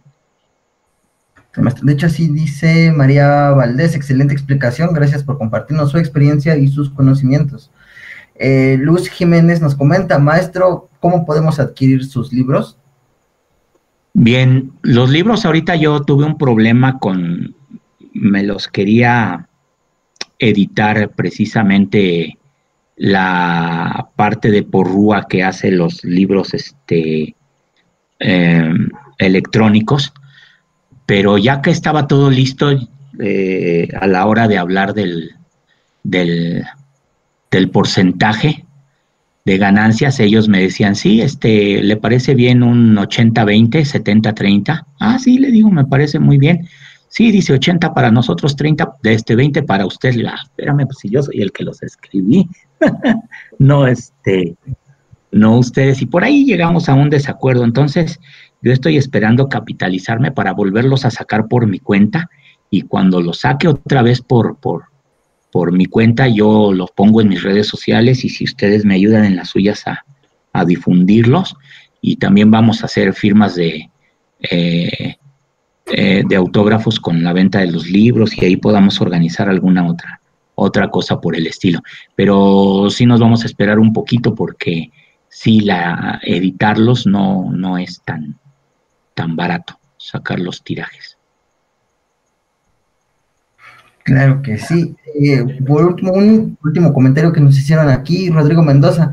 Siento que eso es lo malo, que a veces el gobierno no quiere invertir porque no quiere ir más allá.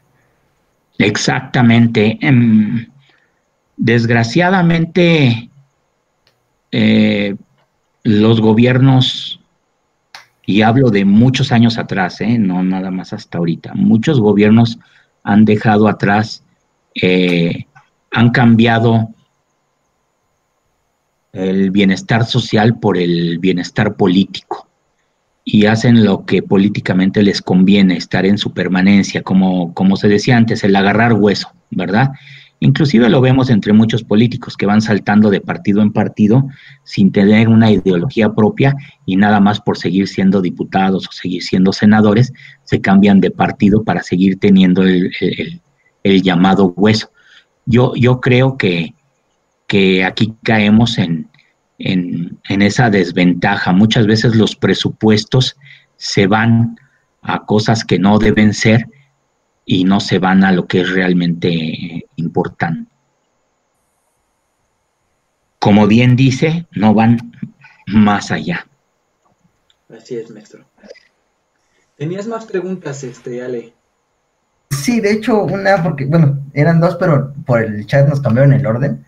Este, bueno, maestro, de entre tantos años de, experiencia y todo lo que ha vivido tanto en Procuraduría como en Fiscalía ahorita, ¿nos podría compartir alguna intervención, algún caso que haya marcado su persona y sobre todo su carrera? Bueno, todos los casos son diferentes y todos los casos son interesantes. Y contrario a lo que piense la gente, hasta el último día que estuve en la Procuraduría, eh, al recibir un llamado de, homicidio, yo sentía cierto miedo, cierto temor.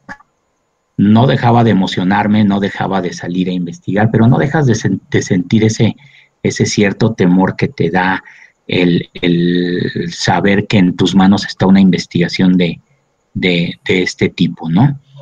Eh, y cuando la fiscalía está cerca de tu casa, te da miedo que no vaya a ser un conocido o, inclusive un familiar, ¿no? Eh, eso es mentira de que los peritos en criminalística son insensibles y que ya no sienten, no, no es cierto. Sentimos igual que todos. De, y de hecho no debería ser, pero de hecho eso hace que, que le echemos más ganas en algunos casos que en otros. Por ejemplo, en los casos donde son asesinados niños, a mí me, me causaba mucha, em, eh, mucha pena eh, estos asuntos. Y yo, eh, te has de acordar, como les decía, no nos vamos de aquí hasta que no nos encontremos algo que sea de utilidad. Entonces, este, esos casos, pero pues realmente ah, sí hay casos que, que, que me marcaron definitivamente pero en muchos aspectos, ¿no? En aspectos de que llegué a pensar, ay, ¿qué es lo que hago aquí? Por ejemplo, eh, nos pasan un asunto donde había una cabeza en un bote de, en una cubeta de esas de 19 litros y le habían echado cemento y lo habían dejado en, en la, en la vía pública. Entonces, cuando, cuando nos dan el, el la intervención y eh, se empieza a quitar el cemento, la cabeza no nada más olía lo putrefacto, sino se medio había cocido con el sol, entonces fue un olor espantoso. Es una de las cosas que, me acuerdo. En temas de investigación, sí, por supuesto, hay muchos asuntos muy agradables que sacamos adelante. Eh, inclusive en alguna ocasión caminando eh, por la fiscalía de ahí de Tlalpan, este, una señora me, detiene y me dice, oiga, ¿usted es el perito mercado? Sí, le digo, a sus órdenes, ¿en qué puedo servirle? Y me dice, no, para agradecerle, porque gracias a usted mi hija ya descansa en paz. Eh, ese tipo de cosas. Y hay, mm, pues, satisfacciones, ¿no? Eh, casos que son de interés social, ¿no? Que, que, que te sacan en el periódico, como los asuntos de la mata viejitas, el incendio de Lobombo, casos eh, muy particulares o donde el coordinador de periciales o el director de periciales te dice, ¿sabes qué?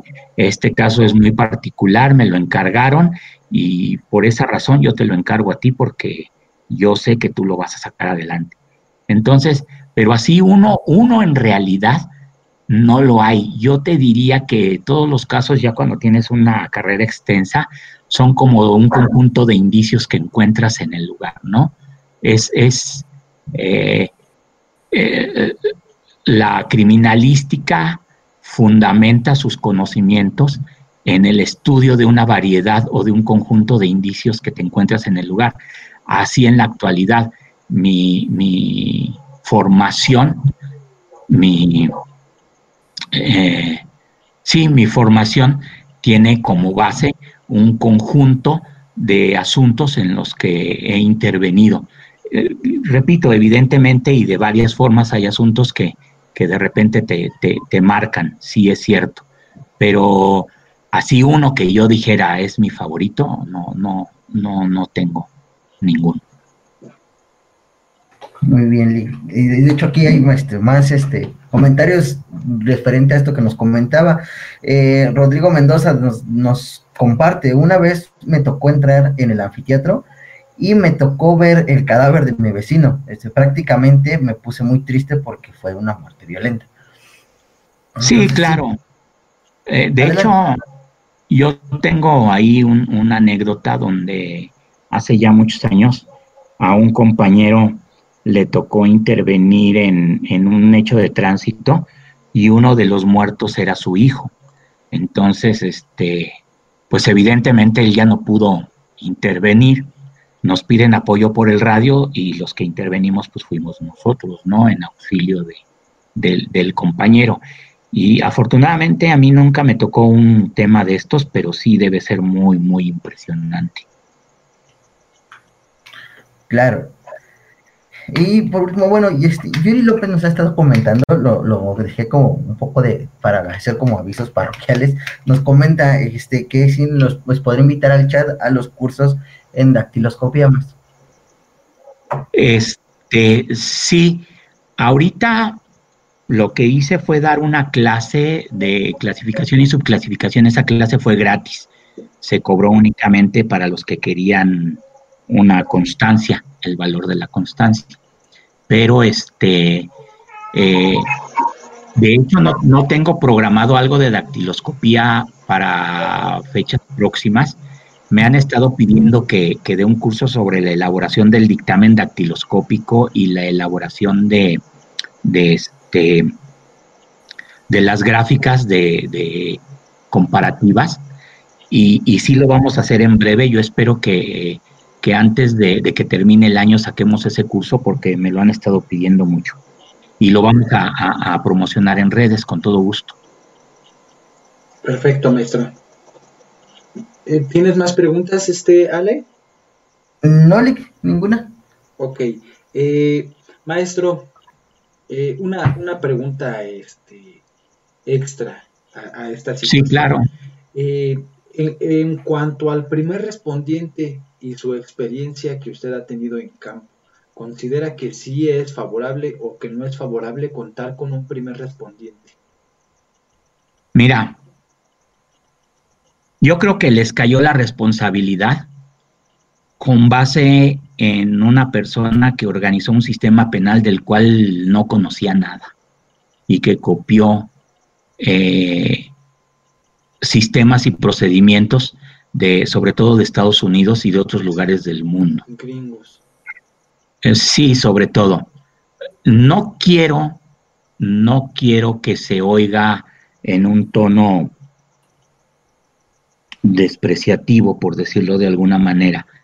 Pero mientras aquí estaban, se están preparando muchachos, pagando una carrera de criminalística, donde saben que van a tener que ir con los riesgos que corren, no nada más de salud, sino este, jurídicos, al manipular este, evidencia o al manipular indicios. Y ya ellos sabiendo esos riesgos aceptan esa carrera, bueno, ya la aceptaron y deben de ir preparados para ellos. Pero seamos honestos, el policía promedio tiene la secundaria, preparatoria, y de repente les dejan el, el este, la gran responsabilidad de en un momento dado priorizar esos indicios.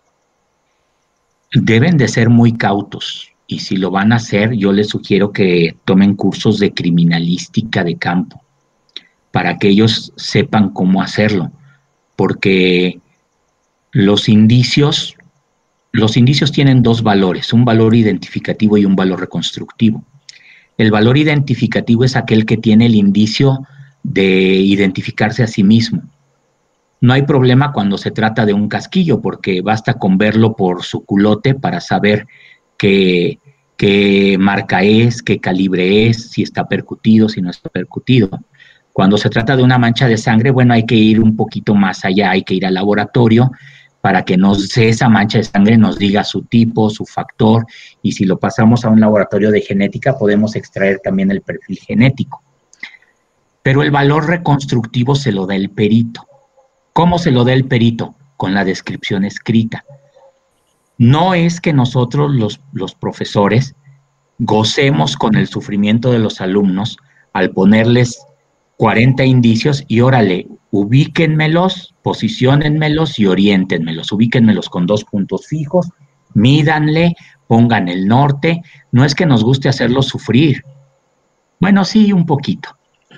Pero, este, pero es que en el momento de la descripción escrita, el perito es el que le va a dar a ese indicio el valor reconstructivo, porque cuando haya una reconstrucción de hechos y traigan los indicios de la bodega de indicios, el perito con base en esa descripción escrita va a poder ubicar los indicios tal cual se encontraron el día que se hizo el levantamiento de los mismos, ¿verdad? Entonces, este, sí, sí es, sí es importante que el primer respondiente eh, se dé cuenta de ello, tome cursos de criminalística de campo y sepa manejar, manipular, embalar, levantar, etiquetar estos indicios, porque si no, puede tener responsabilidad incluso penal.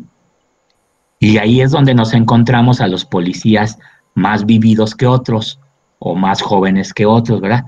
Órale, don Juanito, le toca a usted firmar, usted fue el primero que llegó. Y resulta que don Juanito no sabe nada y es el que tiene la bronca, ¿no? Entonces, eh, yo creo que el primer respondiente debe, eh, en la medida de lo posible, delimitar la zona para preservar el lugar eh, y esperar a que lleguen los peritos. Y si va a hacer la priorización de indicios, bueno, debe conocer de criminalística para, para hacerlo, ¿verdad? Hoy en día la ley le da la facultad así como la policía con capacidades para procesar. Yo recuerdo que eh, mi maestro y amigo, el doctor Pedro Estrada González, eh, tenía a su cargo eh, enseñarles todo esto a la, a la, policía de investigación ahí en la Procuraduría después de ser coordinador general de servicios periciales, estuvo en la Policía de Investigación enseñándoles todos estos procedimientos a los policías de investigación para poder hacer, tener esas cualidades de, de, este, de procesar indicios. Ok, maestro. Eh, gracias por su, su, opinión. La verdad es de que quería que eh, nos diera ese aporte desde ese punto de vista, porque es, es importante, porque se pueden cometer demasiados errores y pueden llegar incluso a entorpecer la investigación, ¿no, maestro? Tener este responsabilidad penal. Entonces sí, sí, sí hay que tener mucho cuidado, ¿no? Desde saber la diferencia, por ejemplo, entre contaminación y, alteración. Muchas veces yo veo en esos chats de Facebook eh, grupos de Facebook que ponen una foto y le ponen homicidio o suicidio con una foto y se ve mal. No, y hay una de comentarios que Dios mío, no sé de dónde se lo sacan. Una vez leí uno que dice, no, es un homicidio pasional y lo mató porque lo engañaba con la vecina que vendía tamales en la esquina. Y yo digo, ay, caray, todo eso con una foto. Ni el FBI ya se parece a los de CSI Miami, maestro, que encuentran una fibra y dicen el animal, la edad del animal, el sexo del animal y qué comió. Ándale, hace, hace, hace cuenta algo así. Y, en una de esas veces yo, este, yo comenté que no era posible, y hace poco, que no era posible dar una solución a un asunto este, con base en una fotografía y por ahí uno de ellos me dijo, bueno, dice, pues si tú no naciste para hacer ciencias forenses, pues yo lo entiendo, pero hay quienes sí nacimos para eso y por eso lo podemos explicar. Y le digo yo, sí, yo entiendo que no nací para esto, discúlpame. Muchas veces no sabe la gente a quién tiene enfrente, ¿no? O a quién se están dirigiendo. Eh, sí, así ha, pasado demasiadas veces eso. Eh, no le terminé de contar del asunto de la perito en el asunto este de, Puebla. De Puebla, maestro. Eh, ella determinó que tenía un surco de, de 1.8 y... ¿Que de 1.8 de grosor? Ajá, de grosor. Pero este, cuando estaba, bueno, era de 1.8, pero cuando ella, cuando se, dio, se llevó a cabo la junta de peritos, maestro, en su dictamen puso de 18 centímetros de este de ancho. Le, Entonces, faltó el punto. ya no tenemos el, principio de correspondencia, maestro. Pero ya no. Cuando ella, ella llegó al lugar, donde usted sabe que antes se llevaban a cabo las juntas de peritos, y llegó como que fanfarroneando, ¿no? Por tantos años de experiencia y conocimientos en no sé cuánto, y en fin, le, yo creo que su confianza le jugó una mala, un mal momento, no sé qué haya pasado, maestro. Pues fíjate que ni tantos años de experiencia, porque eso lo, un perito que realmente está concentrado en lo que va a hacer y tiene experiencia, le puede dar vuelta, ¿no? Si tú me hubieras dicho a mí, es que aquí dice 18 centímetros cuando es 1.8. Ah, como antes era la junta de peritos, hoy creo que eso ya no es posible pero antes en la junta de peritos era, era posible cuando, cuando te daban la, la, la palabra, decías, ah, bueno, quiero hacer una ampliación de mi dictamen. Y con base en los nuevos elementos que tenemos a la vista, quiero determinar que no son 18 centímetros, sino 1.8 centímetros. Toma la barbón. Claro. sí, con base en mi experiencia y en el conocimiento de la ley, yo hubiera, ya le hubiera podido dar vuelta a ese, eh, a esa mala jugada que tuvo, a esa mala eh, situación. Y, si hubiera, se entiende que a lo mejor fue un error de dedo, maestro. Pero sí, pero tú vas a ocupar lo que tengas al alcance para ganar tu caso. Sí, hay que defender el dictamen a como de lugar. Así es. Pero sí, lo que más llamó la atención fue el hecho de, embalar un vehículo, maestro. Fíjate que, que, ahí vuelvo a lo mismo, es situación de que no estudió, no, no tenía idea de que era embalaje. Pues sí. Y de repente yo a las juntas de peritos llegaba y este y me tocaba contra un perito y traía 10 eh, libros en un brazo y 10 libros en el otro. Cada pregunta que le hacían, a ver, permítame, y se ponía a buscar en el libro. No, amigo, espérame, ¿no? Sí, pero había unas juntas de peritos cuando te, ahora sí que te enfrentabas con peritos que también tenían grandes conocimientos, como el doctor Baez, ¿no? Se ponían buenas las juntas de peritos. Sí, claro. Muy buenas. Eh, muy buenas. Que en algún momento... No recuerdo si tuve alguna junta con el doctor Baez, no lo recuerdo de momento, pero, pero sí llegué a tener juntas con exalumnos o exmaestros conocidos y eran unos agarrones en el interior del juzgado y saliendo nos íbamos a desayunar juntos y a platicar de los viejos tiempos. Con esto quiero decir que los peritos en una junta no son enemigos, ¿no? O sea, sí cada quien va a defender su postura, pero de ninguna manera son, son este, enemigos. Así es, maestro. Entonces, pues, eh, qué, qué, grandes experiencias este, con usted, maestro, de verdad que muy agradecido y bueno, en algún momento el licenciado Alejandro estará eh, yendo con sus, con sus colegas para aportar un poco de, todas estas buenas experiencias que nos pueden aportar a nosotros, maestro, y quedamos en espera también eh, de, de alguna futura charla nuevamente con usted. Y pues dispuestos a abrirle la puerta aquí, maestro, para cuando guste usted dar alguna conferencia, alguna clase, eh, tiene aquí las puertas abiertas, maestro. Claro, muchas gracias. Y, sí, en los temas que quieran proponer de criminalística, criminalística de campo o dactiloscopía, estamos a la, a la orden para hablar de ello. Inclusive los mismos miembros de tu canal, de tu audiencia, pueden este, eh, hacer sugerencias sobre qué tema quieren, quieren que, que, hablemos y, con todo gusto platicamos esos temas, siempre y cuando, en mi caso, sean de criminalística, criminalística de campo o dactiloscopía, ¿verdad? Porque si me van a pedir hablar de hechos de tránsito, pues yo no soy perito de hechos de tránsito, pero si te piden el tema, te puedo recomendar a gente muy buena y de mucha valía que trabaja en la Procuraduría y que también son peritos que tienen eh, por lo menos 25 años de experiencia. Gente con colmillo, como decimos en México, maestro.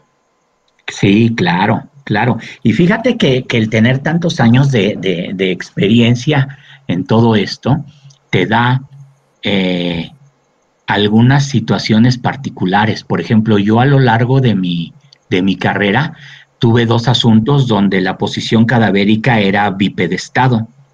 Sí, parado. Me tocaron muertos parados. Y son muy particulares. Te digo, en algún momento en tu canal, si quieres, podemos hablar sobre estos temas raros. Eh, te, digo, raros en el ámbito de investigación, porque si me van a decir, ay, no, y te han espantado en el forense, y te han espantado, la verdad es que a mí, yo no recuerdo algo importante que me haya pasado de así sobrenatural en un en un anfiteatro o en el forense, este, pero no, hablamos de investigación, de temas interesantes de investigación. Por ejemplo, el bipedestado, eh, por ejemplo, casi nadie habla de quemaduras por electro, electrocución o electrofulguración, cómo se llaman esos signos, ¿no? El signo de Yakilenic, por ejemplo, casi nadie lo conoce. Eh, temas que no son muy recurrentes en, no lo que les enseñan y les van y les dicen en las aulas. Y aún así, si tienen dudas, por ejemplo, en lesiones por arma de fuego o en lesiones por arma blanca, con todo gusto, estamos a la orden que el público de tu canal proponga y, ya nos ponemos de acuerdo tú y yo para ver qué les puedo dar y qué sí les puedo dar y qué no les puedo dar. Perfecto, maestro. Ahora, una última pregunta y esto ya es referente a, a nuestro trabajo que estamos haciendo con el licenciado Alejandro y su servidor, maestro. Eh, nosotros iniciamos este pequeño proyecto de crear un canal con el fin de orientar un poco a, la, a, la, a las personas que están estudiando maestro porque hemos venido viendo lo que platicábamos anteriormente, que actualmente las escuelas manejan ciertas ideologías que no comparto yo la misma idea, por ejemplo el hecho de, mezclar una materia con la otra o confundir al alumno o que una persona sin experiencia eh, ya esté dando ponencia. Creo que eso es un error, creo que no es lo adecuado. Y pues nosotros decidimos hacer esto eh, con el fin de aportar un poco de conocimiento, con el fin de que si en la escuela le dijeron que, eh, que el perito es una persona experta, ah, bueno, voy a buscar en otros medios si es verdad y que tengan como, como base, por ejemplo, este espacio, es donde nosotros compartimos opiniones, compartimos eh, pocas experiencias. Yo no tengo tanta experiencia como usted, pero la poca experiencia y el poco conocimiento que sé, trato de compartirlo al igual que el licenciado Alejandro. Entonces, eh, ¿su opinión cuál sería al respecto, maestro? No, que es un proyecto muy bueno. Es un proyecto muy bueno. Fíjate, yo una vez hice un ejercicio en una de esas páginas de Facebook de ciencias forenses que tienen 845 mil seguidores. Este, y puse información valiosa. No recuerdo, pero creo que era algo acerca de la prueba de Walker o algo así, información criminalística que tenía alguna valía. 30 mm, likes, 40 likes cuando mucho.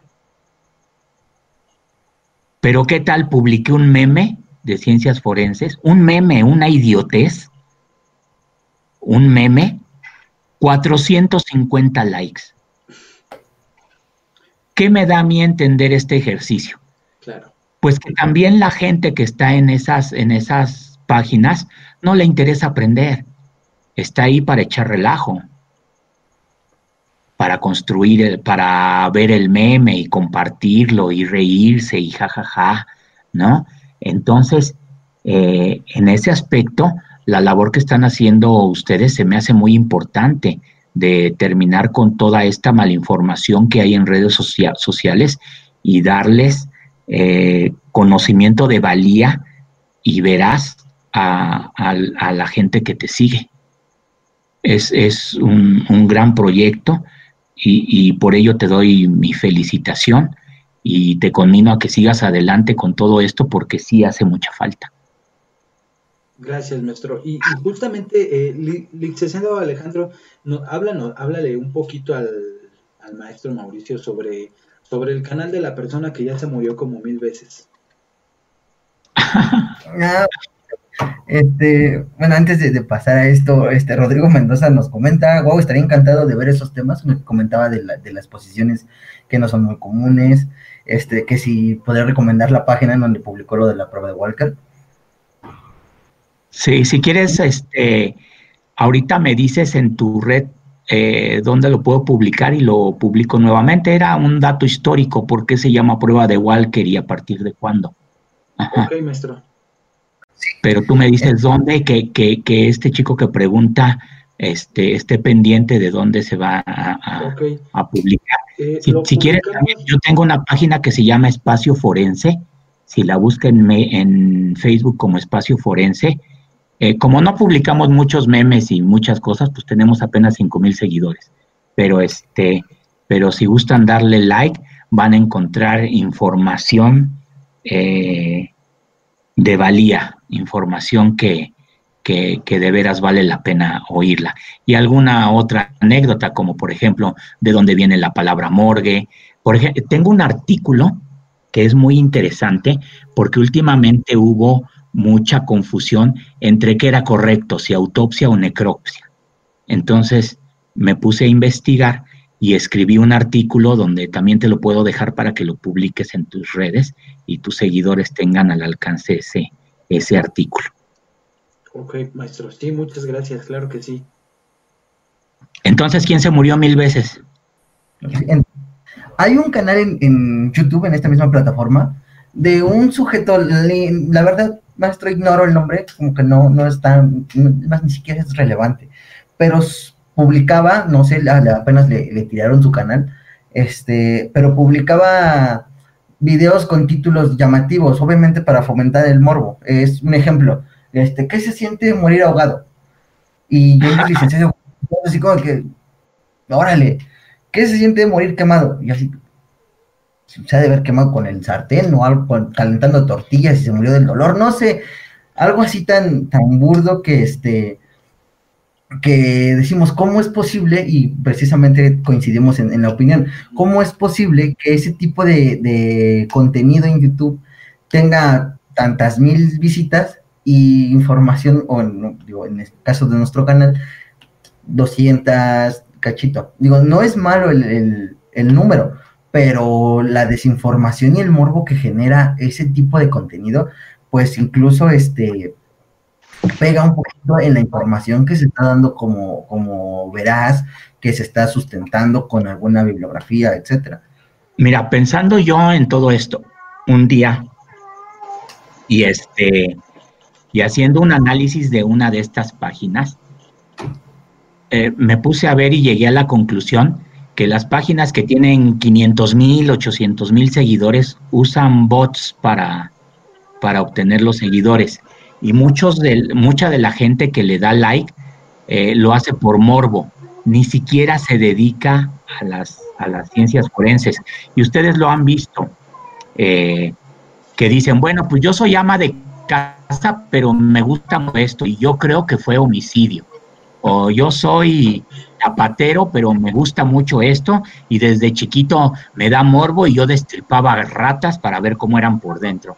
Es decir, eh, sí se van mucho por el lado del morbo y así es como, como obtienen muchas, este, muchos likes y muchos seguidores. Eh, gente que busca eh, ver esa parte amarillista de los hechos y no por obtener el, conocimiento en sí.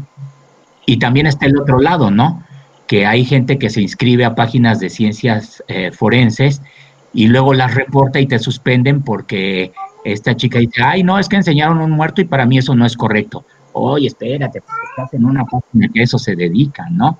Sí, sí hay de los dos lados, pero, pero yo insisto, eh, las personas que quieran salir adelante, que tomen en serio su carrera y que quieran conocer un poquito más allá de todos estos temas, son las personas que van a seguir tu canal y son las personas a las que nos debemos y son las personas a las que tenemos la obligación moral de enseñarles y enseñarles bien, porque son los que están interesados. Así es, maestro. en el chat link nos empiezan a poner, ah, ya sé de quién se trata, este, ese canal vende morbo y no merece los suscriptores. Eh, Elías Cruz dice el criminalista nocturno.